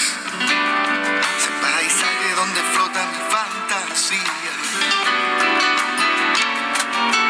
Y me subo a tu cintura, pero es tan temprano. Los sueños que se cumplen El aire roza las palabras que no saben bien.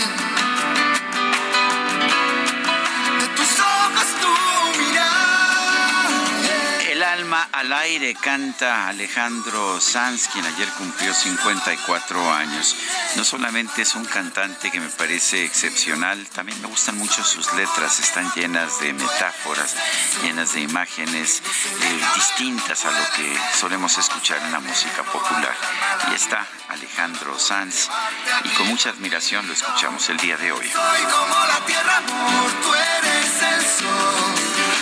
No se deja ver, no puede ser como va a ser.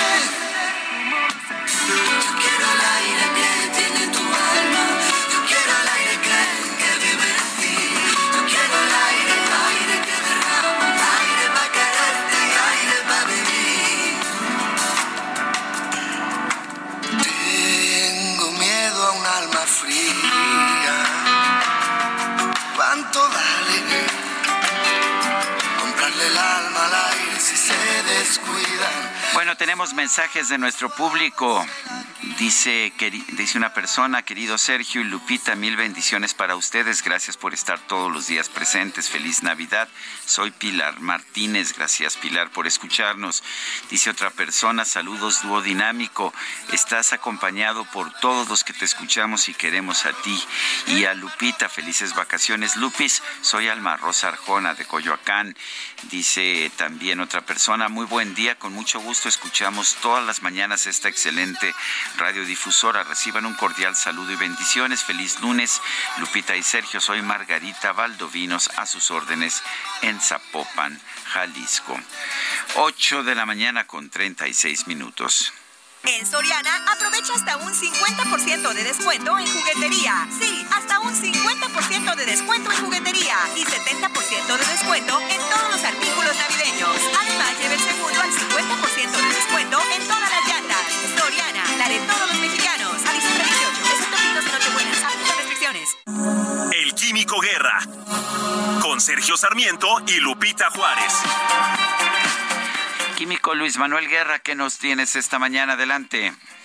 Pues cerrando el año con noticias verdaderamente trascendentes en cuestión de la transición energética que está viviendo el mundo, de lo cual no estamos muy conscientes en México por estar enredados, ¿no? Pero también en muchos países se han dado cuenta que no, no nos damos, eh, digamos, no tenemos la gran película frente a nuestros ojos, pero es verdaderamente extraordinario, sobre todo en lo del hidrógeno, es el que he estado comentando con Lupita y contigo, eh, pues ya en las últimas semanas con mayor intensidad. Fíjate que hay una empresa, un gigante sueco de las en- energías renovables, se llama OX2. Esta empresa anuncia la construcción de un megagasoducto de hidrógeno en el mar Báltico para eh, conectar Finlandia, Suecia, Dinamarca y Alemania con este energético que va a romper completamente la ecuación energética es que actualmente está todo esto eh, pues muy incierto por la guerra con eh, Rusia y Ucrania, la cuestión del gas ruso, ¿verdad? Que eh, Putin ha estado usando como un arma eh, política y con esa cuestión del hidrógeno que se puede extraer del agua de, de mar y pues hay, mucha agua en el mar Báltico, en el mar del Norte, etcétera, se va a dislocar completamente esta ecuación eh, energética que tiene en vilo actualmente Europa. Eh, OX2 va a explorar la posibilidad de desarrollar toda una nueva infraestructura que conecte, como te decía, en el mar Báltico, Finlandia, Suecia, Dinamarca, y va a bajar hasta Alemania. El proyecto, que es el colector de hidrógeno del mar Báltico, será una infraestructura, Sergio, de transporte y recolección transfronteriza a gran escala para el hidrógeno. El objetivo del proyecto es crear un mercado de hidrógeno y conectar la oferta y la demanda en la bahía de Botnia y la región del mar Báltico y Europa Central. El gasoducto también se puede conectar a islas de energía que ya están en construcción en Suecia, por ejemplo, en la isla de Gotland o en la isla de Bornholm, en Dinamarca, que están haciendo los daneses. Y eh, definitivamente esto está pues cambiando las perspectivas porque además, déjame decirte que está propuesto para entrar en operación a finales del 2023. O sea, va esto en serio y va bastante, bastante avanzado. Son inversiones muy grandes, pero también el beneficio va a ser sumamente grande. Va a poner en la vanguardia de la descarbonización eh, de la industria a nivel global, precisamente a Escandinavia y desde luego en este caso Alemania que actualmente pues está sufriendo, que tiene que ver de dónde obtiene energía. Esto puede ser una solución porque se obtiene el gas que va a alimentar a la industria, la calefacción en eh, todo el, norte de Europa, del agua, Sergio, o sea, no se van a requerir ni tener yacimientos de petróleo ni nada de eso, sino que del agua de mar, que tienen suficiente, se puede extraer el hidrógeno para alimentar el desarrollo energético futuro. O sea, es una noticia importante, te la estoy leyendo del día de hoy. Hoy sale publicada esta noticia de OX2, un gigante sueco que está pues apostándole con todo a esta cuestión del hidrógeno, Sergio. Muy bien, pues fresquita la información, te, te la agradezco como siempre, Químico Guerra. Al contrario, Sergio, buen inicio de semana. Bueno, son las ocho con cuarenta minutos. Cada 18 de diciembre se conmemora el Día Internacional del Migrante. Lo estableció la ONU. Según esta organización, en los últimos ocho años, por lo menos 51 mil personas han muerto en intentos por cruzar las fronteras. El doctor Tonatiu Guillén López es profesor investigador del Programa Universitario de Estudios del Desarrollo de la UNAM fue comisionado del Instituto Nacional de Migración. Doctor Guillén, gracias por tomar nuestra llamada. 51 mil muertos, muertos tratando de cruzar una frontera en los últimos años. Es una cifra dramática, ¿no es así? Es correcto, Sergio. Tenemos en, muertes eh, el número más alto y en nuestra región también. Y me refiero desde el sur mexicano, la frontera con Guatemala en particular, hasta la frontera sur con Estados Unidos. Allí eh, hay una cifra de, muertes muy alta. En el año pasado, o en este año, perdón, vamos a estar seguramente cerrando arriba de mil personas, más, los que no tenemos registro. Entonces, eh, solamente por el dato de muerte, pues el, el cuadro es más que dramático y nos retrata pues la situación tan cruda en la que sucede la movilidad de personas eh, buscando refugio o alternativas económicas. Entonces, ese, ese dato de muertes es especialmente crítico para darle dimensión a la problemática humana que tenemos enfrente y de la que somos parte también. Sergio México también reactivó su emigración a partir de mediados del año 20 y ahora somos prácticamente el 40% del total del flujo que arriba a los Estados Unidos. Entonces también tenemos nuestra propia eh, factores de expulsión que no son menores hay quien dice que la migración es un derecho humano, ¿así lo considera, doctor? O eh, por lo que claramente vemos es que también muchos, muchos ciudadanos de muchos países se resisten a, tener una inmigración muy fuerte que cambie su cultura, que cambie eh, el perfil de su sociedad. ¿Qué opina? Eh, con toda seguridad es un derecho humano, forma parte de los convenios internacionales eh, de, que tenemos en, eh, vigentes incluso en México, en nuestras leyes, la constitución, la ley de migración, la ley de refugio, es muy protectora de los derechos de las personas en movilidad, a pesar de que la apliquemos eh, frecuentemente mal, pero conceptualmente es una, una legislación muy protectora. Y, y eso también es válido en, en muchos otros países, incluyendo los grandes receptores como Estados Unidos o como Europa.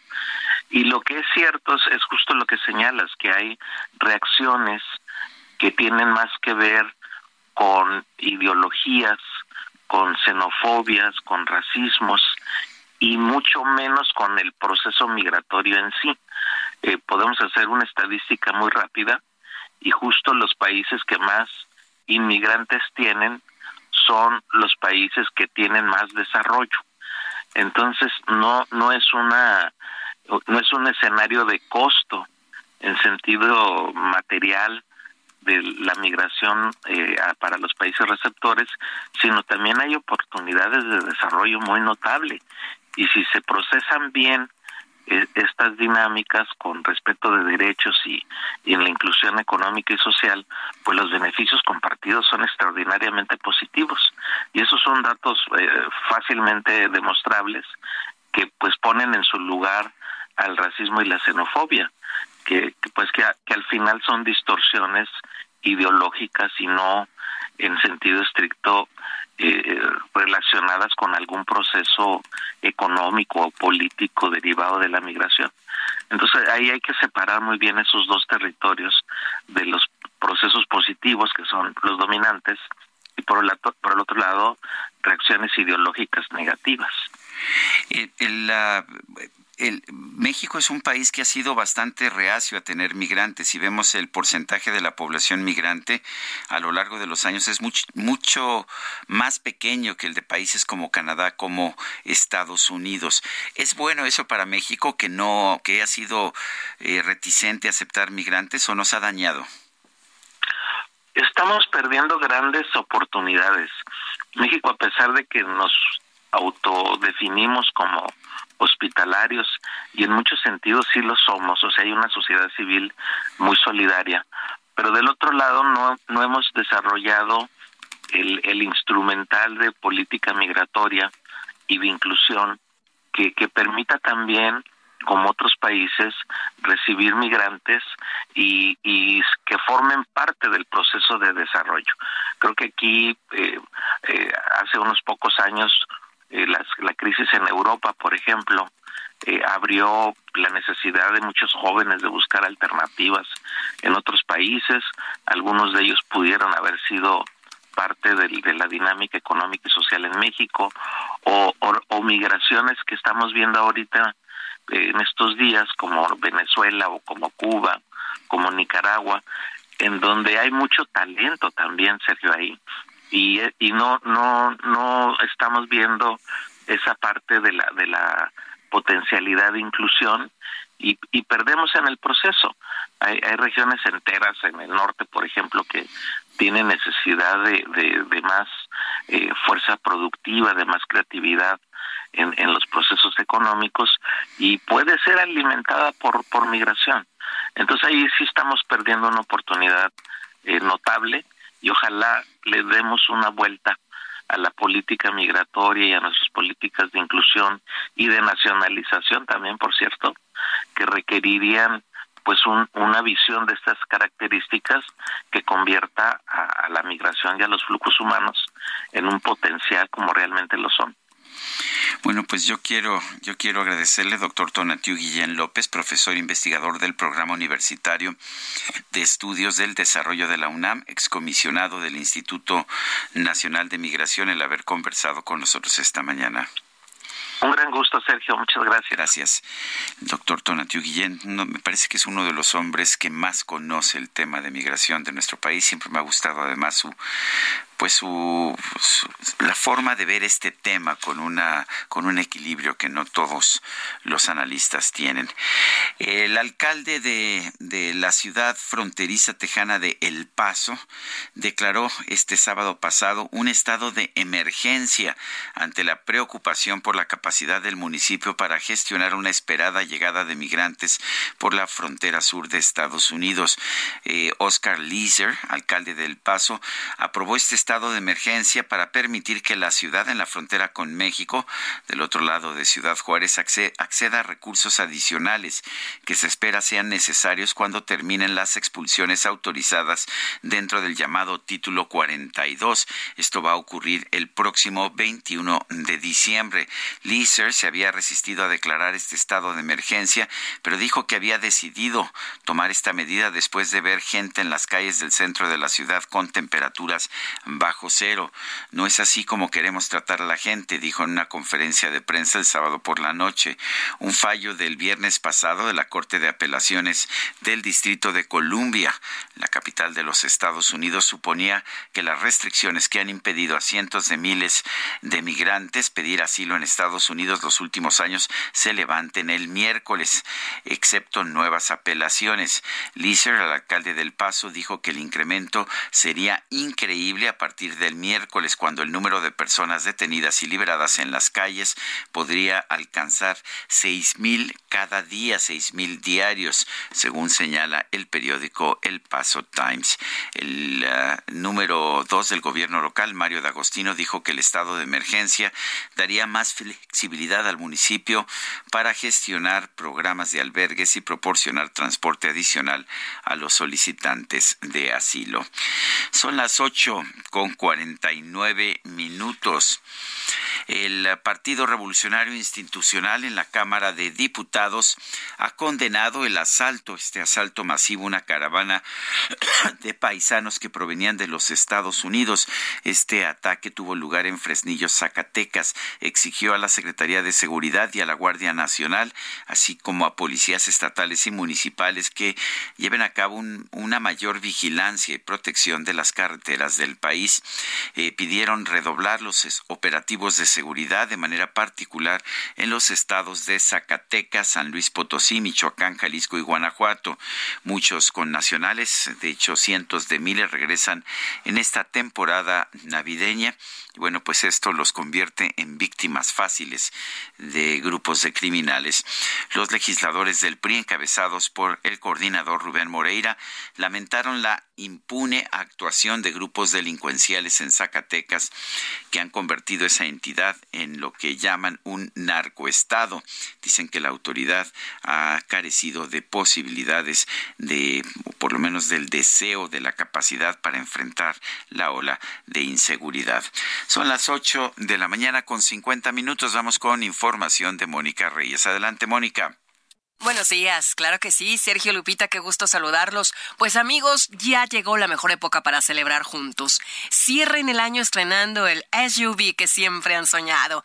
En Fiat sabemos lo bien que se siente cumplir las metas, y más cuando compartimos esta emoción con amigos o familia.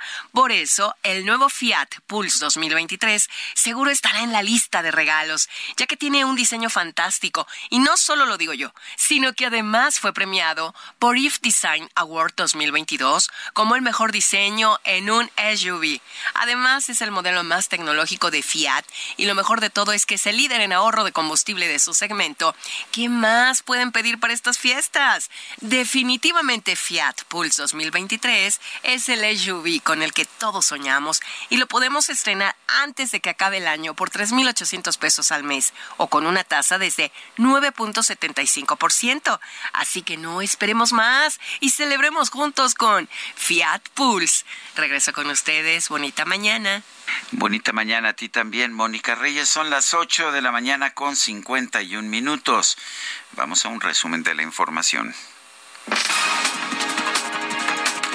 En su conferencia de prensa de esta mañana, el presidente López Obrador adelantó que mañana se van a dar a conocer los detalles de la visita de los mandatarios de Estados Unidos, Joe Biden, y el primer ministro de Canadá, Justin Trudeau, a México. Destacó que habrá reuniones bilaterales y que tratará con su homólogo Joe Biden el llamado Plan Sonora. Va a ser después de, la visita del presidente Biden voy a ir a Sonora. Eh, también decirle a los sonorenses de que uno de los temas que les voy a tratar al presidente Biden va a ser precisamente el del plan Sonora. Eso está en agenda. Vamos a dar a conocer mañana. Va a estar con nosotros el secretario de Relaciones Exteriores, Marcelo Ebrard, y ya se va a dar a conocer la agenda de la visita del presidente Biden y del primer ministro Trudeau Esta mañana el titular de la Procuraduría Federal del Consumidor, Ricardo Sheffield, señaló que la empresa Ticketmaster reconoció que los conflictos que tuvo en los ingresos para el concierto de Bad Bunny el pasado 9 y 10 de diciembre fue por problemas en el sistema y no porque haya existido doble venta en los boletos, lo cual dejó cerca de 2.000 afectados. Lo que ellos dicen es que tuvieron un, un problema en el sistema de registro de boletos por intermitencia en la señal a la hora de estar registrando los boletos con las pistolitas estas que recogen el código. Eh, en total, 2.000 afectados. Eh, fueron 110 el sábado y el resto fueron del viernes, que es cuando se presentó el problema más delicado. Estos 2.000 afectados ya empezaron a recibir el 100% de reembolso. El sector empresarial del Estado de México pidió al gobierno de la entidad y a los legisladores locales que destinen una partida presupuestaria del paquete fiscal 2023 aprobado el viernes pasado para rescatar más de 400 parques y zonas industriales en la entidad. La Embajada de México en Perú anunció que el equipo Atlante Metepec viaja ya de regreso a México. Había quedado varado varios días tras los cierres carreteros y aeroportuarios por la crisis política en el país. Son las 8 con 54 minutos. Vamos a una pausa y regresamos.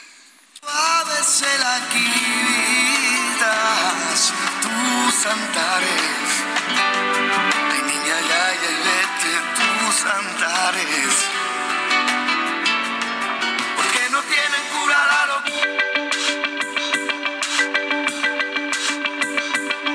Sergio Sarmiento y Lupita Juárez quieren conocer tu opinión, tus comentarios o simplemente envía un saludo para ser más cálida esta mañana. Envía tus mensajes al WhatsApp 55 20 10 96 47.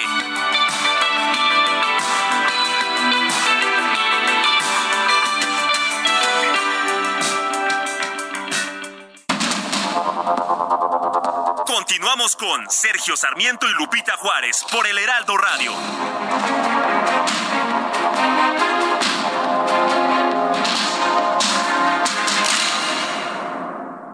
El día de hoy les tenemos excelentes noticias. Llévense unidades únicas en México en exclusiva en Ford Andrade La Viga. Entrega inmediata de su Ford Expedition Limited 2022 con blindaje nivel 5 y Ford Expedition Max 2022 también de nivel 5. No desaproveches esta oportunidad.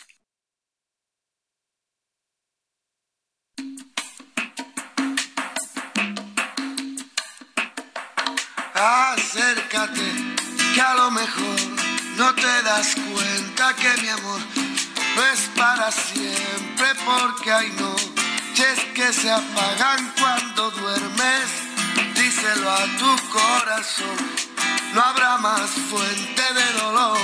No digas que no pienso en ti, no hago otra cosa que pensar. Acércate un poco más no tengas miedo a la verdad.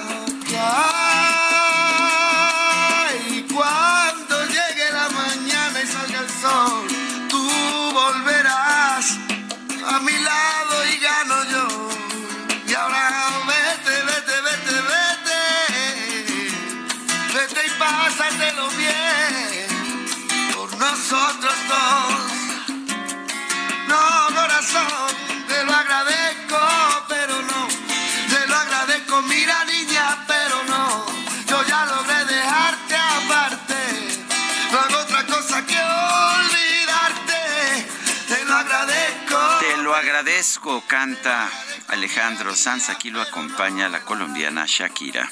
Pero no, tú sabes bien. Acércate un poco más. No ves que el tiempo se nos va. Yo la verdad también le diría a Shakira acércate un poco más, pero este Si no pero lo bueno, haces, son mala suerte. temas que pues a lo mejor no debería estar discutiendo en la radio, pero pues es cierto que le vamos a hacer, ¿verdad DJ Kike?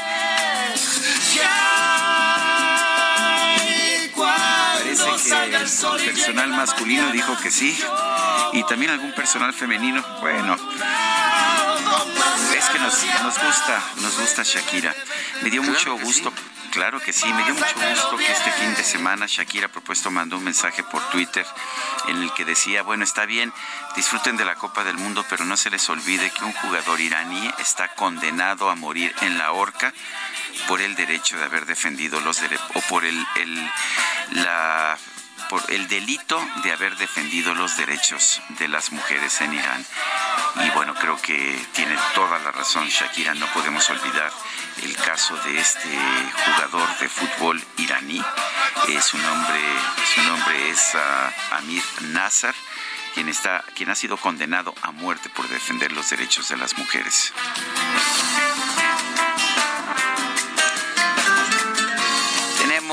Mensajes de nuestro público. Hola Sergio, muy buenos días. Soy de tu club de Grinch. Mi nombre Lourdes. Saludos. Pues saludos también a usted, a ti, Lourdes. Gracias por escucharnos. Dice otra persona, quiero proponer a AMLO para el premio de medicina por contribuir a conocer la etiología de los tumores cerebrales. Es Luis Mendieta Cuellar desde Toluca, en el Estado de México. Dice otra persona, saludos Sergio. Espero que Lupita esté disfrutando de sus merecidas vacaciones Sí, así lo escribió. Soy su radio escucha consentido Jesús Díaz de Azcapotzalco. Hoy sí me levanté temprano. No es cierto, voy llegando de Jalapa, esto porque solo de madrugada se puede viajar a gusto durante la temporada navideña. Otra razón más para hacer un Scrooge, un señor Scrooge cada año. Las terminales se saturan de turistas. Son las nueve, nueve de la mañana con cuatro minutos. Estoy leyendo un libro, un libro pues realmente interesante. Es un libro que pues que empieza de forma dramática con un personaje con la cabeza metida en una bolsa de plástico y bueno pues este personaje está siendo pues está siendo torturado pero en circunstancias realmente me parece muy interesantes eh, esto es parte de una novela que se llama las joyas de la familia joyas de la familia que narra la historia de una joya efectivamente una joya que anda por el mundo. Y bueno, pues en este momento vamos a conversar con el autor de esta novela, que es ah, Sergio Avilés. Sergio, en primer lugar, gracias por tomar ah, nuestra llamada. Bueno, para todos los que vivimos en México, siempre el empezar una escena con una, pues con una escena de tortura es ah, algo escalofriante, pero en realidad lo manejas con un gran sentido del humor y después nos vas metiendo esta historia, esta historia de las joyas eh, o de esta joya en particular que está desaparecida y que, y que se está buscando, que están buscando unos criminales. Cuéntanos de dónde surge la historia, cómo se te ocurrió. Hay humor hasta en la muerte. Buenos días. Sí, ¿verdad? Dejaríamos de ser mexicanos, querido Tocayo. Así es, pues eh, en realidad la joya existe y está en Saltillo, Coahuila, bueno, hasta, hasta donde le perdí la huella, estaba en Saltillo, Coahuila y proveniente de la corona de Rumania, lo cual me pareció ya de por sí muy, muy interesante, sin meterme todavía en los vericuetos de eh, la red de intrigas y pasiones que despierta todas las joyas en las familias y en las personas ajenas también. Bueno, pero es una joya, entonces sí existe, pero es cierto que pasó por las manos de Vlad Tepes, Drácula, allá en Rumania. bueno, una vez, la, la, realidad eh, es que la joya existe y está en Saltillo o estuvo o pasó por Saltillo, pero eh, una vez que llegamos a su origen en Rumania, que es, eh, como te digo, real, verdadero, eh, ya me fue imposible sustraerme a la fantasía a las ganas, al deseo de analizar los personajes, tanto de la novela de Bram Stoker como de la vida real de Vlad Tepes, el empalador que vivió allá por el siglo XIV en, en, Valaquia, que es parte de Rumania. El, bueno, pasó por allá, pasó por la corte de la reina Victoria. Eh, ¿cómo, ¿Cómo diablos terminó esa joya en México? Mira, en 1940 el rey Carlos de Rumania, en algo muy poco publicitado ah, en relación con eh, la abdicación del rey Eduardo VIII de Inglaterra, que es así se hizo mundialmente famosa, la del rey Carlos de Rumania, puesto que era un reino más pequeño, eh, pasó inadvertida, pero sí un amor eh, tanto más grande eh, como el que llevó a, la otra abdicación.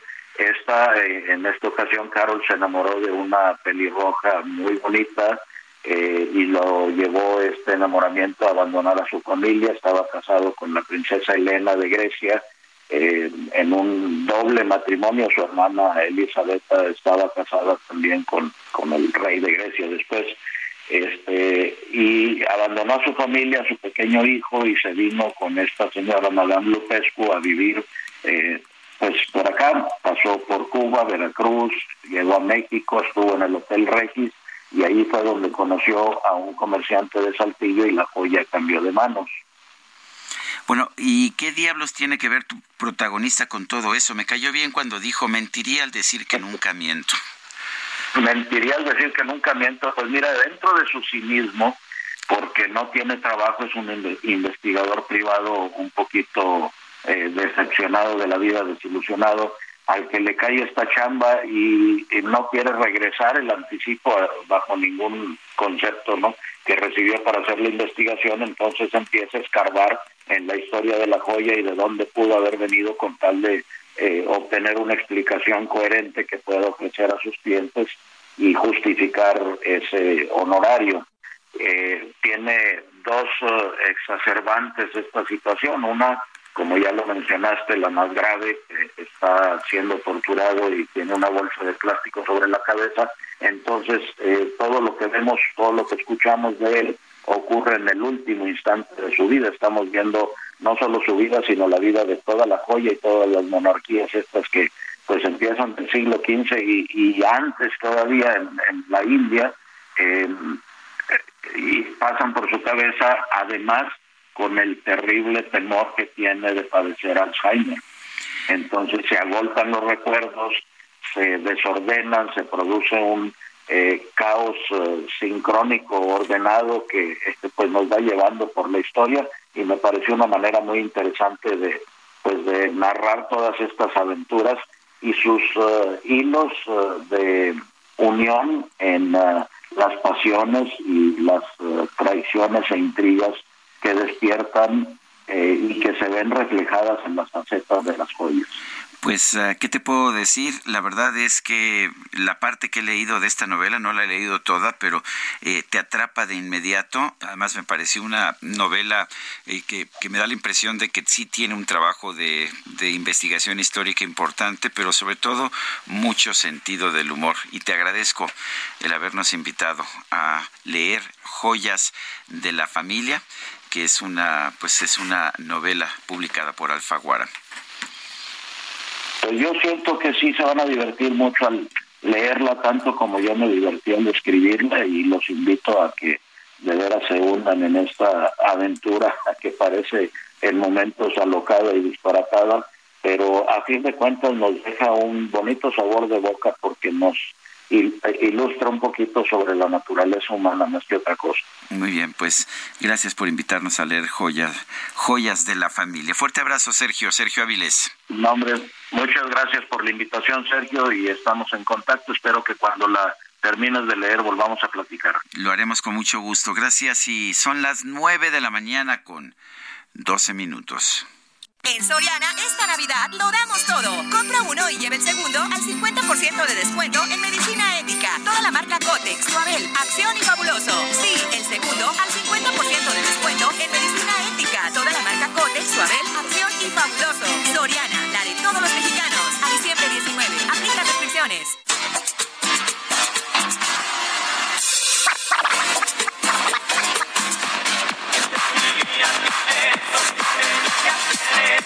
La micro deportiva. La micro deportiva. Uh, la la, chulada.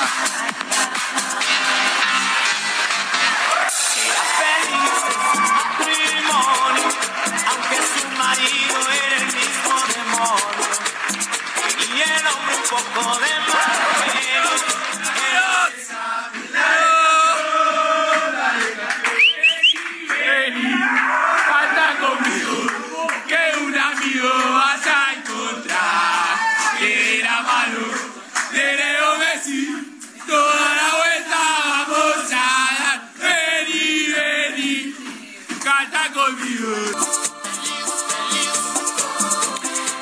pues ya ves que qué, qué lío, qué lío, mucho, mucho efecto especial del DJ Kike del cacharpo mayor de tu micro deportiva. ¿Cómo estás, Sergio? Muy buenos días, amigos del auditorio. Qué placer saludarles. Estamos arrancando una, una nueva semana y todavía con cruda futbolera, porque qué final se vivió el día de Qué ayer en el mejor evento del fútbol a nivel de selecciones. Sí, oye, pero antes de arrancarnos, acaba de llegar una, pues una nota que ha llamado poderosamente la atención. Karim Benzema anuncia su retiro de la selección de Francia.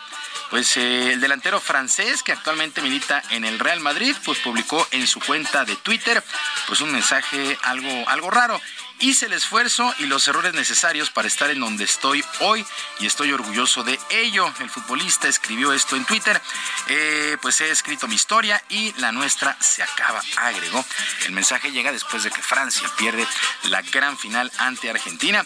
Un duelo muy, muy dramático que por cierto pues se definió en penaltis. Argentina logra su tercer título del mundo superando a su similar de Francia. Un duelo que llamó la atención prácticamente en todo el planeta.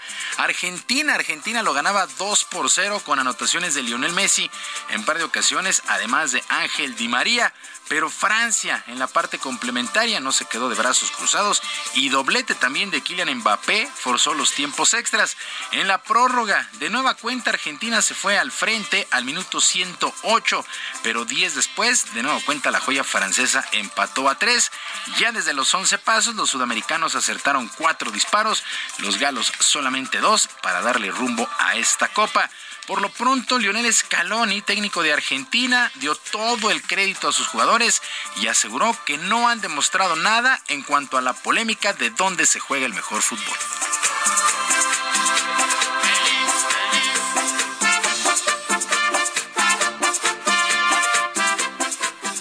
Y no, no, no, quiero las polémicas con el tema de, de los europeos y los sudamericanos. A ver, el fútbol sudamericano es eh, de primer nivel. Las selecciones sudamericanas son de primer nivel, tienen jugadores jugando en todos lados y me parece que por ahí se malinterpretan las palabras de, algunos jugadores. En el caso de cuando, cuando Mbappé dijo eso, para mí se malinterpretaron sus palabras, porque de hecho juega con compañeros sudamericanos y entiende muy bien. Entonces, nada, Bueno, Lionel Scaloni también aseguró que no estaba en sus planes ser campeón del mundo, por lo menos en la planeación, pero Argentina la verdad es que vino de menos a más en esta, en este, en este evento. Por su parte, Didier Deschamps, timonel de Francia, no tuvo dudas al señalar a Lionel Messi como la diferencia en esta gran final.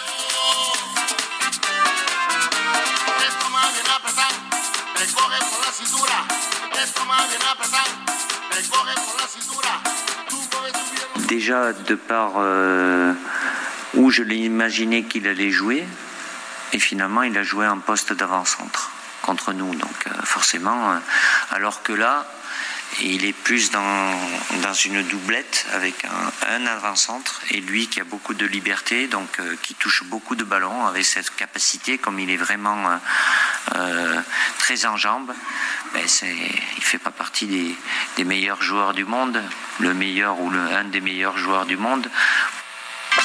¿Qué le pasa a Lupita? No sé, ¿qué le pasa a Lupita? Empezó a jugar en un lugar diferente del que nosotros imaginábamos y terminó siendo un delantero contra nosotros y ahora comparte el ataque con un centro delantero y ahora también tiene mucha más libertad para tocar la pelota con esa habilidad que tiene. Es el mejor del mundo o uno de los más grandes del mundo, señaló Didier Deschamps. Una Copa del Mundo que pues nos deja a los 23 años a Kylian Mbappé, el francés, como campeón de goleo, con un total de 8 anotaciones y 3 en la final, 3 anotaciones en la final. Eh, final. Emiliano Martínez, que por cierto es un peladazo. Es un peladazo. Es un peladazo, Emiliano Martínez. Sí, es un gran portero, eso sin lugar a dudas, pues se lleva el guante de oro, atajando con sus penales ante Países Bajos y ahora en la final, pues se levanta como el mejor portero. Richarlison de Brasil marcó el mejor gol, una media tijera sin dejar de caer el balón dentro del área. Eh, la propia Francia, la mejor ofensiva con 16 tantos anotados. Marruecos, que por cierto perdió 2 por 0 el duelo eh, por el tercer lugar ante Croacia, fue la mejor defensiva, recibieron solamente 5 goles. Ahora, pues el Mundial cambia su formato, nos iremos a 48 equipos para el 2026. Como que a mí no me suena. No, a mí tampoco. O sea, va a ser una verdadera pachanga, pues va a clasificar cualquiera. Ahora el Mundial se estará jugando en Canadá, en Estados Unidos y México para el 2026. Son tres años y medio porque se tendrá que celebrar en verano. Así las cosas. Hablaban de, del invierno, que querían, estaban analizando las cosas del invierno, pero ya salieron a decir que no, jugar en invierno en los Estados Unidos será un verdadero crimen, como lo era jugarlo en verano. Ahora en bueno, y en Canadá, para que te cuentes. Sí, ¿no? saquemos a los alces, ¿no? Entonces, bueno, pues la Copa del Mundo al 2026, Canadá, Estados Unidos y México serán los anfitriones, 48 equipos. Yo tampoco comparto esta idea, pero bueno, así las cosas. Se fue una, me parece, un buen evento futbolístico. Eh, se vieron partidos emotivos con unos pues, pues, más de 90 minutos, por ahí un promedio de 100, 105 cada juego. La orden que tuvieron los árbitros fue alargar lo más posible. Había fútbol y eh, muchos muchos marcadores se definieron ya en tiempo de compensación, así es que Argentina, Argentina campeón del mundo en esta edición del 2022. Y regresando pues a nuestra triste realidad, honestamente, pues el día de hoy continúa la actividad del torneo La Copa por México, un torneo pretemporada del balompié local a las 7 de la noche. América estará enfrentando al Toluca a las 9 Chivas contra Santos. Por si ustedes andaban preocupados por el torneo local, bueno, arranca el próximo 6 de enero. Y ya para finalizar, los vaqueros de Dallas han clasificado ya a los playoffs en el fútbol americano de la NFL, aunque perdieron 40 a 34 ante los Jaguares de Jacksonville, una victoria de los Gigantes de Nueva York sobre los Commanders, le dieron el pase a los vaqueros de Dallas que ya están clasificados. ¿Quiénes están rapidísimo clasificados a los playoffs? En la conferencia americana, los Bills de Buffalo y los jefes de Kansas City en la Nacional, Filadelfia, Minnesota y los 49 de San Francisco. Y se me hace ahora larguísima la, la, temporada de la NFL. ¿Te acuerdas que antes eran, bueno, creo que pasaron de... De 16 a 18 semanas. Sí, bueno, está, es, es increíble. Van a estar jugando todavía sin llegar a playoffs la primera semana de enero, ¿no? Eh... Sí, creo que sí. Sí, sí, sí, sí. Entonces habrá que ver, habrá que ver. Pero por lo menos esos equipos ya están clasificados. Hay que agregar a los vaqueros de Dallas en la conferencia nacional. Sergio, amigos gracias, Julio. que tengan una extraordinaria semana. Son las 9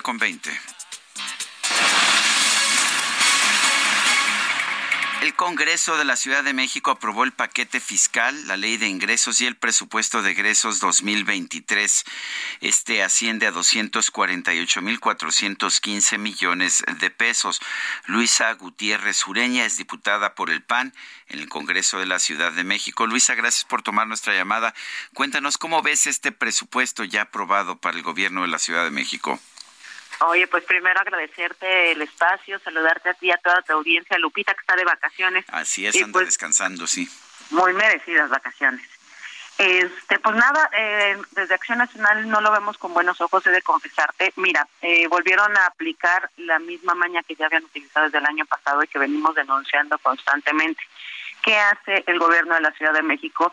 Eh, se subestima los ingresos que va a recibir durante todo el año para poderse servir con los excedentes con la cuchara grande de manera discrecional. ¿Y a qué me refiero? Y pues por ponérselo eh, a tu auditorio eh, en palabras lisas y llanas. Es como cuando tú estás en una casa y tú vives con el marido y todos ponemos al centro nuestros ingresos y decimos, a ver, yo gano 10 pesos, yo gano 20, pero en realidad aquel que dice que gana 10 en realidad gana 20 y se está guardando para sí mismo 10 pesos. Eso es lo que hace el gobierno de la Ciudad de México. Dice, a ver, yo voy a, yo voy a ingresar 248 mil millones de pesos cuando ellos mismos saben que van a ingresar muchísimo más. Por ejemplo, por ponerte esto, en 2021 nos habían dicho que iban a, a ingresar 217 mil millones y al final terminaron recibiendo 240 mil millones, o sea, 23 mil millones de pesos más que se sirven con la cuchara discrecional, porque al final, si bien la ley de austeridad te dice en qué rubro se tiene que aplicar, no te dice cómo ejercerlo.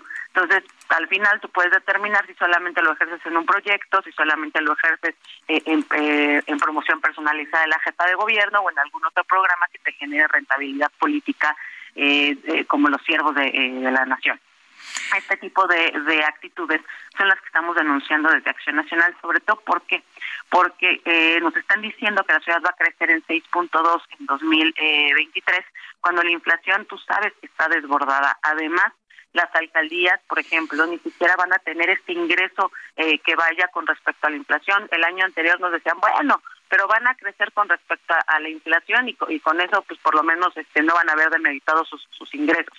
Ahora ni siquiera es en ese orden.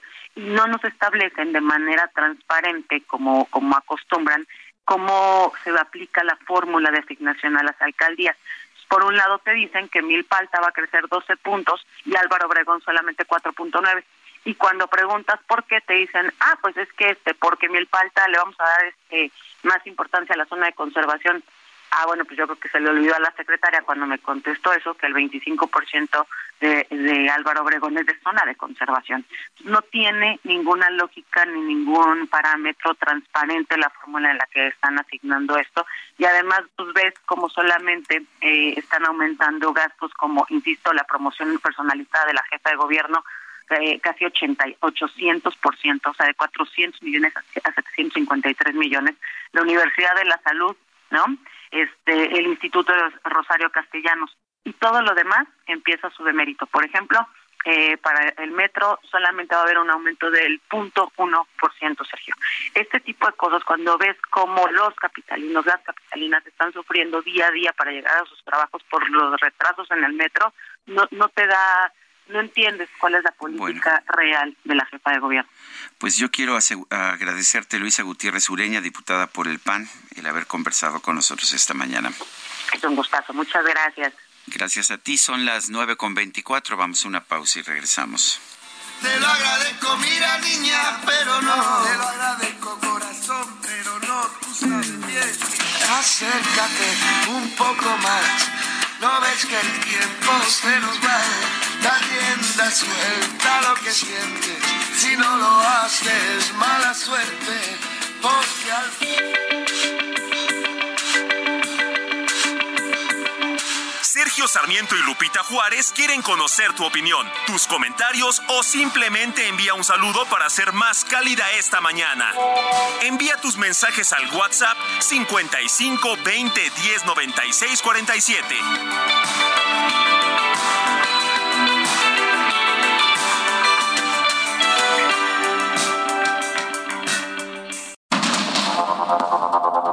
Continuamos con Sergio Sarmiento y Lupita Juárez por el Heraldo Radio.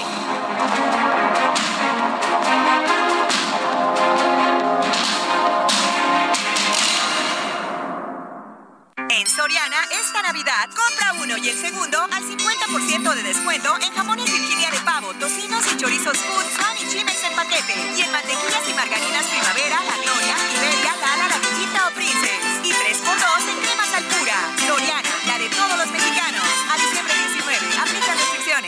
Gastrolab, historia, recetas, materia prima y un sinfín de cosas que a todos nos interesan.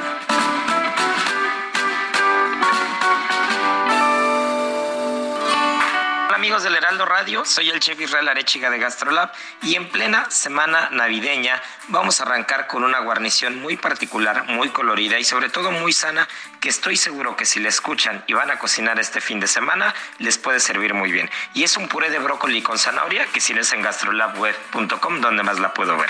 Los ingredientes son 500 gramos de brócoli, 4 piezas de zanahorias medianas, media cebolla, dos dientes de ajo, aceite de oliva suficiente, 2-3 cucharaditas, agua para cocer las verduras, sal y pimienta. Ahora sí, partiendo de las verduras lavadas y desinfectadas, las ponemos a hervir, cuidando que se pasen un poquito de cocción. Es todo lo contrario que cuando la guarnición es únicamente de verduras sencillas salteadas con mantequilla, por ejemplo, ya que en esta ocasión necesitamos que estén un poquito pasadas sin que cambien de color o se oxide, pero sí que tengan la textura suave. Ahora sí vamos a sofreír con el aceite de oliva, ajo y cebolla, agregamos las verduras y licuamos muy muy bien, incluso con un poquito del agua si es necesario, para que tenga la textura que queremos disfrutar esta guarnición. En Soriana, esta Navidad lo damos todo. Compra uno y lleve el segundo al 50% de descuento en marca Capullo, en todas las mayonesas y catsups, todas las pastas, salsas para pasta y en de tomate. Soriana, la de todos los mexicanos. A diciembre 19, es el tema corte, precisísimo, vanilla y códigos fácil. Aplica restricciones. Fue una tortura perderte.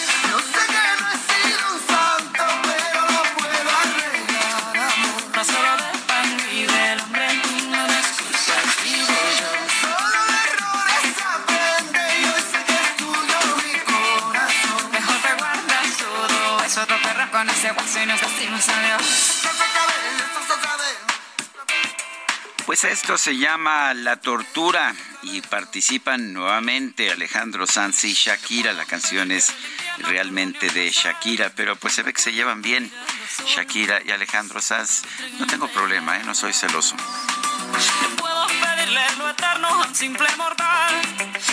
Tenemos mensajes de nuestro público.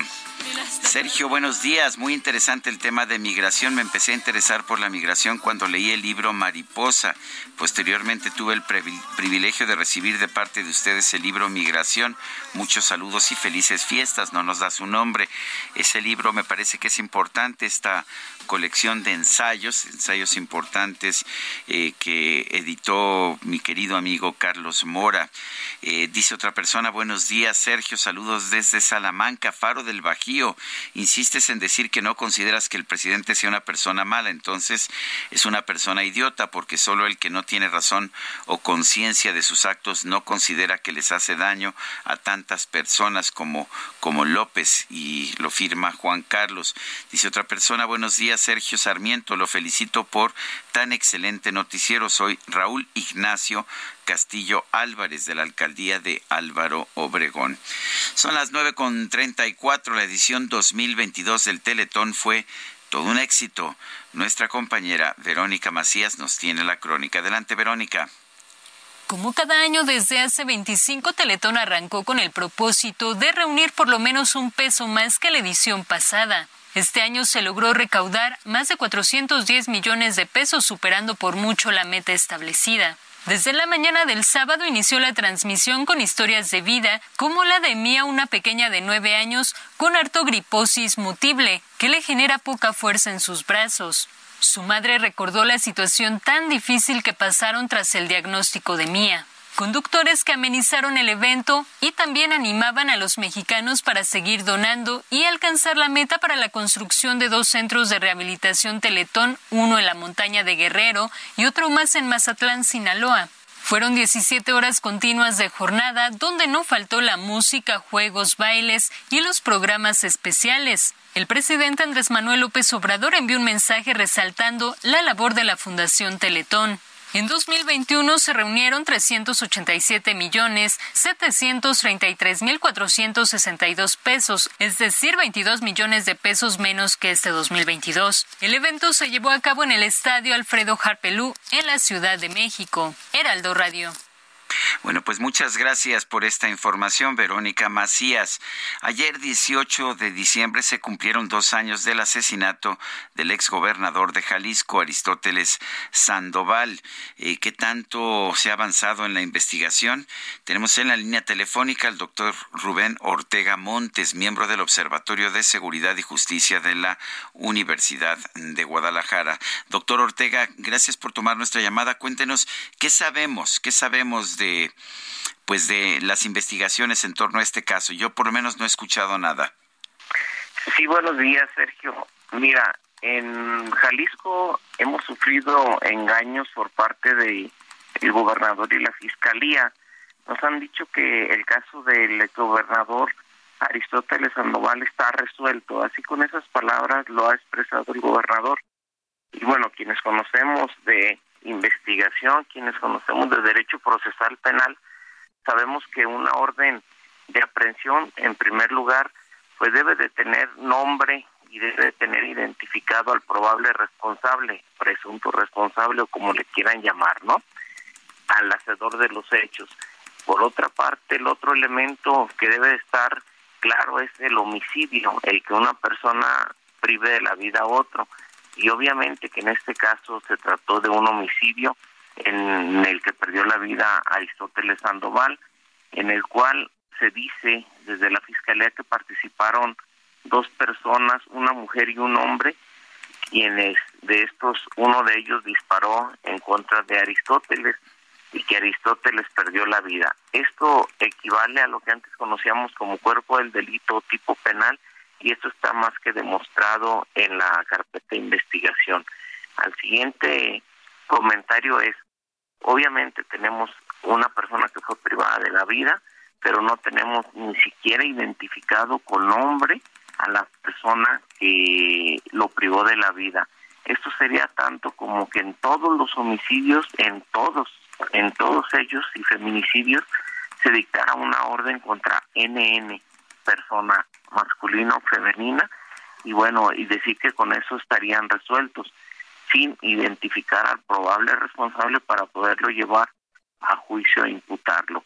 Cuando ocurre esto de que se dicta una orden, en este caso una orden muy confusa, una orden para salir al paso, se suspende todo el proceso para que hasta en tanto y cuanto se detenga la persona y esta pueda ser llevada a, una audiencia de imputación y luego solicitar la vinculación, estaríamos caminando en el proceso. Así que tenemos casi dos años suspendido el proceso suspendido el procedimiento eh, para la resolución del asunto de Aristóteles Sandoval y en, y en palabras llanas y lisas, ese asunto quedaría resuelto cuando se dicte una orden de condena, una orden en donde se probó la participación de una persona identificada plenamente con eh, los indicios, con las evidencias, con las pruebas que demuestran que es responsable del homicidio. En pocas palabras, el, el gobernador nos ha mentido, ha engañado y en este caso no ha resuelto nada. Pero le toca al gobernador resolver, le toca a la Procuraduría. Eh, en nuestro caso le toca a la Fiscalía, a la Fiscalía, pero quien ha, asumido en Jalisco ser el vocero de la propia Fiscalía, quien nos da en Twitter y tú lo puedes checar, los resultados y quien hace los comentarios es el propio gobernador y él es el que ha expresado esto de que está resuelto el asunto. Pues eso, digo, para empezar me da la impresión de que eso elimina eh, la idea de que Jalisco tiene una fiscalía independiente, ¿no? Y en segundo, eh, según lo que estoy escuchando de ustedes, pues que no, no, no se ve claramente que esto haya sido resuelto. No, no ha sido resuelto, no tenemos una fiscalía autónoma, tenemos una fiscalía a modo del gobierno del estado que actúa a petición del gobernador y que en muchas de las ocasiones por consigna. En este caso, realmente con una de una manera vergonzante porque cómo es posible que se presten a dictar una orden de aprehensión en contra de un NM este, es una persona no identificada por un homicidio, ¿a quién estarías buscando, no? Es tan sencillo como eso y tan lógico que no ocupa demasiado estudio jurídico el llegar a la conclusión de que es una es un engaño más, de que es una una mentira eh, montada en el aparato eh, de justicia, en el aparato de gobierno. Pues yo quiero agradecerte, Rubén Ortega Montes, miembro del Observatorio de Seguridad y Justicia de la Universidad de Guadalajara, el comentario de esta mañana, toda esta información que nos estás dando. Gracias a ti, Sergio, por la confianza. Gracias. Son las nueve de la mañana con 41 minutos. Vamos a un resumen de la información más importante, la que ha surgido esta misma mañana de 19 de diciembre del 2022 presidente Andrés Manuel López Obrador hizo un llamado a la ciudadanía para que aporte información tras el ataque contra el periodista Ciro Gómez Leiva. Y también hago un llamado a la gente que pueda saber que nos ayuden. Si escucharon algo, vieron algún movimiento, conocen a alguien, ayúdennos. No sé si la autoridad en este caso la Fiscalía, este, pueda. Pero la mejor recompensa es que nos van a ayudar mucho. Bueno, y a pesar de que Ricardo Monreal no fue invitado al desayuno que este martes tendrán todos los diputados federales y senadores de Morena en Palacio Nacional, esta mañana el presidente López Obrador comentó que le gustaría que el Zacatecano siga al frente del partido en la Cámara Alta. La policía francesa detuvo a 227 personas durante los enfrentamientos a lo largo de todo el país que siguieron a la final en Qatar, donde Argentina se impuso ante Francia. El comité de la Cámara de Representantes que investiga el asalto al Capitolio del 6 de enero de 2021 está por concluir. Destaca que podría recomendar cargos criminales, cargos penales contra el expresidente Donald Trump.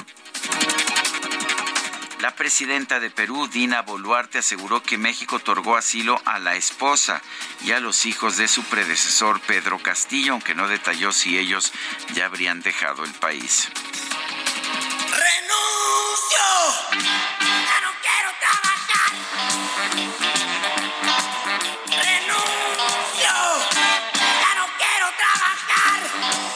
El empresario Elon Musk lanzó una encuesta a los usuarios para preguntar si debe renunciar como jefe de la red social o bien mantenerse en el cargo y dijo que él aceptaría la voz del pueblo. Bueno, no lo dijo así exactamente, pero dijo que lo que dijera la mayoría lo aceptaría. ¿Y qué dijo el pueblo? Bueno, la mayoría votó a favor de que deje de dirigir la plataforma social. Un 57% dijo que prefiere que Elon Musk se vaya a casita.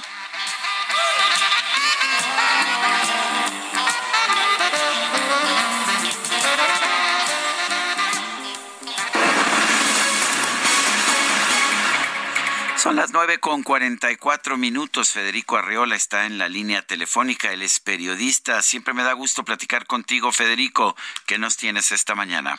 Igualmente, Sergio. Pues nada, un breve comentario sobre el atentado afortunadamente fallido contra Ciro Gómez Leiva, que es un muy buen amigo nuestro, de, todos nosotros, un periodista que, que queremos mucho y que admiramos, respetamos yo trabajé con Ciro muchos años en Milenio y fuimos compañeros en, aquel proyecto cuando nacía. Nos hemos seguido viendo, eh, reprobar lo que pasó, desconozco las motivaciones de quien diseñó y mandó a ejecutar este un atentado muy profesional por lo visto que falló porque Ciro traía una camioneta blindada que la empresa en la que hace televisión, Grupo Imagen, le puso hace años por, por amenazas que había tenido por un reportaje. Eh, afortunadamente no pasó nada, fue terrible como quiera. Y bueno, no, yo no puedo estar de acuerdo con la mayoría de los eh, y las columnistas que he leído desde, pues desde el que ocurrieron los hechos, tanto en redes sociales como en sus espacios, que dicen que el presidente López Obrador ha generado un ambiente que ha llevado a esto. Yo creo que es, no, lógicamente eso no se sostiene, que López Obrador critique periodistas. Este, lo, más a lo que puede llevar es a que un loquito en la calle te diga a ti o en un restaurante alguna tontería o te rete a golpes porque a ti te ha criticado el presidente o a Ciro o al que sea pero pues organizar un atentado así pues es cosa de profesionales, es cosa de o del crimen organizado o de grupos políticos que más bien tratarían de precisamente generar este, un mal ambiente a López Obrador. No no se sostiene esto de que yo seguramente nuestra opinión el yo creo que López Obrador tiene el derecho de, de debatir o de intentar refutar periodistas. A veces lo hace de mala manera, pero no pasa de eso. Hizo un mal chiste cuando dijo que quienes te ven a ti o te escuchan a ti, a Ciro y a Loret, les eh, van a tener un cáncer en el cerebro. Es un mal chiste, pero no pasa de eso. Y yo creo que ahí Andrés... Yo, coincido, ¿eh? No debería disculparse con ustedes, sino con las personas que tienen cáncer. Hmm. Este, pues, yo, evidentemente, pues no, no, ustedes no generan cáncer, imagínate nomás. A lo mejor, si uno escucha en el celular los programas de ustedes, pues a lo mejor, pero el sí fue ofensivo para las personas que sufren cáncer en el cerebro, que viven situaciones lamentables, pero no fue más que un mal chiste, este, que, que todos hacemos malos chistes muchas veces. Eh, yo esperaré que el profesionalismo de, de Omar García Harfuch, Claudia Sheinbaum y, y Ernestina Godoy, la fiscal de la Ciudad de México, lleve a, a bueno, arrestar primero a los sicarios y después tratar de de saber quién estuvo detrás de eso. Es muy difícil que ocurra, pero deberá ocurrir y por lo demás, este, pues hay un ambiente de violencia. Hola, Federico. A ver, parece que perdimos a Federico Arreola. Vamos a, ver si lo podemos localizar. Ya está nuestro equipo de producción trabajando. Eh, nos comentaba Federico Arreola que, pues, que él piensa que que no es responsable, que no es culpa del presidente el criticar a, eh, a, periodistas y que pues puedan ser objeto de algún atentado, que esto, pues que esto en todo caso eh, no es así. Nos, ya está, ya te tenemos nuevamente, Federico, te perdimos cuando, pues cuando nos, nos hablabas de que pues esto no es, no es culpa del presidente, que tiene derecho de replicar y que tiene derecho de, pues incluso también de hacer chistes, aunque no sean buenos, pero eh, cuéntanos, ¿qué más? Si hace, si hace malos chistes, pues debe disculparse, sobre todo con las personas enfermas de cáncer. Sí. Pero no va más allá de eso. Yo decía, eh, las, las figuras públicas este, que son celebridades, como, como tú, como Ciro, como Loret, Denise, etcétera, porque están en los medios electrónicos, pues a cuidarse, porque están muy expuestos. hay gente que que atenta contra las celebridades, hay gente mala que se siente ofendida por lo que el periodista comenta, cuidarse todos. Se vive, hay un ambiente de violencia terrible en el país que, decía yo, no nació ahora. Yo creo que esto viene desde 2006, cuando Calderón, para justificar un fraude electoral, aventó una bola de nieve.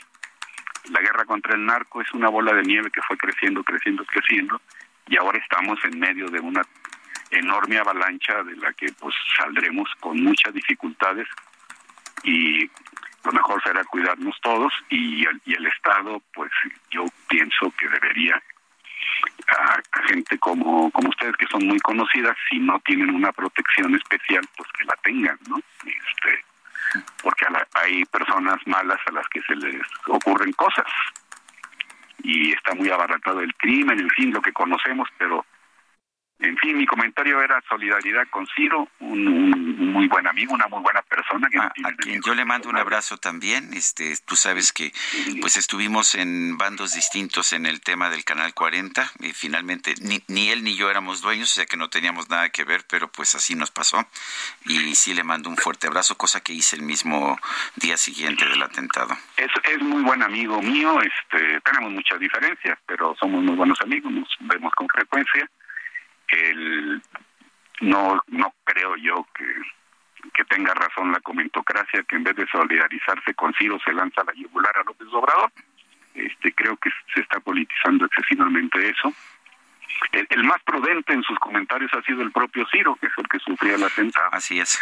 Pero en fin, a cuidarnos todos y, y, y desear que Ciro y su familia pues encuentren la tranquilidad que que ya perdieron, evidentemente. eso es lo más importante y yo aprovecho y te mando un fuerte abrazo en estas fiestas, mi querido Federico. Igualmente, querido Sergio, nos vemos pronto.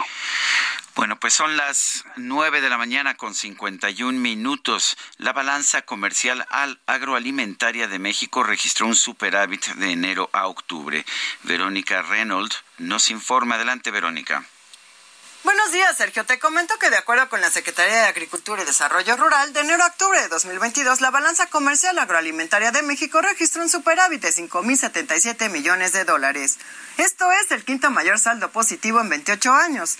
Así que las ventas agroalimentarias al exterior rompieron récord con 41.602 millones de dólares, un aumento de 13.88% respecto al igual periodo del año previo. Mientras tanto, que las importaciones totalizaron en 36.525 millones de dólares, que si bien registraron crecimiento octubre pasado, se ubican aún por debajo del nivel de las exportaciones, con lo cual la balanza se mantiene superavitaria. Así, el comercio agroalimentario de México con el mundo sumó 78.127 millones de dólares en el periodo enero-octubre, donde 53.2% correspondió a las ventas del país a sus socios comerciales. La Secretaría de Agricultura detalló que las bebidas, frutas y hortalizas fueron los principales grupos de exportación al concentrar el 60% de estas. En particular, aumentaron 175.51% las ventas al exterior de trigo y morcajo, seguidas por cacao en grano con 149.8%, café sin tostar y sin descafeinar con 86.99%, azúcar con 52.32%, preparación de café, té o yerba mate con 47.55% y aceite de girasol, cártamo y algodón con 41.47%. Los productos agroalimentarios mexicanos con el mayor valor de exportación fueron cerveza con 5.054 millones de dólares, tequila y mezcal con 3.635 millones, aguacate con 2.932 millones, jitomate con 1.938 millones y productos de panadería con 1.921 millones de dólares. Cabe mencionar que el Servicio de Información Agroalimentaria y Pesquera México se ha consolidado como el tercer productor agropecuario de América Latina y el doceavo a nivel mundial. Hasta aquí la información. Buen día. Buen día, Verónica Reynolds. Y pues, ¿qué cree usted? Son las nueve de la mañana con 53 minutos. Se nos acabó el tiempo en esta transmisión. Quiero invitarlo, sin embargo, a que nos siga escuchando a lo largo de esta semana. Aquí vamos a estar transmitiendo en vivo todos los días. También estaremos transmitiendo la semana que viene. Esa es nuestra convicción que tenemos que mantenerlo informado en cualquier día del año y lo seguiremos haciendo a lo largo de esta semana. O sea que nos despedimos en este momento, pero nos escuchamos escuchamos mañana en punto de las 7 de la mañana. Hasta entonces, gracias de todo corazón.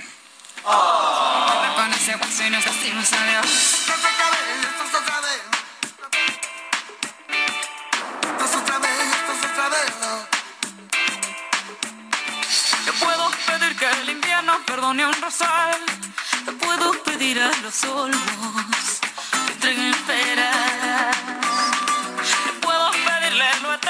simple mortal y andar arrojando a los cerdos miles de perlas. Ay, amor, me duele tanto, me duele tanto que no creas más en mis promesas. Ay, amor, es una tortura.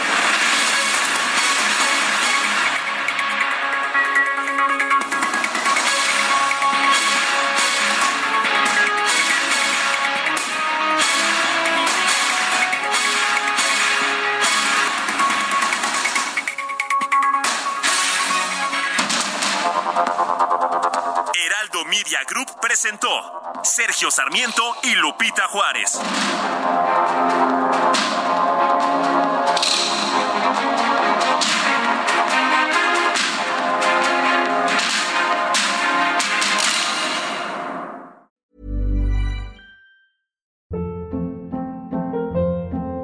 Hold up. What was that? Boring. No flavor. That was as bad as those leftovers you ate all week. Kiki Palmer here, and it's time to say hello to something fresh and guilt-free. Hello Fresh. Jazz up dinner with pecan-crusted chicken or garlic butter shrimp scampi. Now that's music to my mouth. Hello Fresh. Let's get this dinner party started. Discover all the delicious possibilities at hellofresh.com.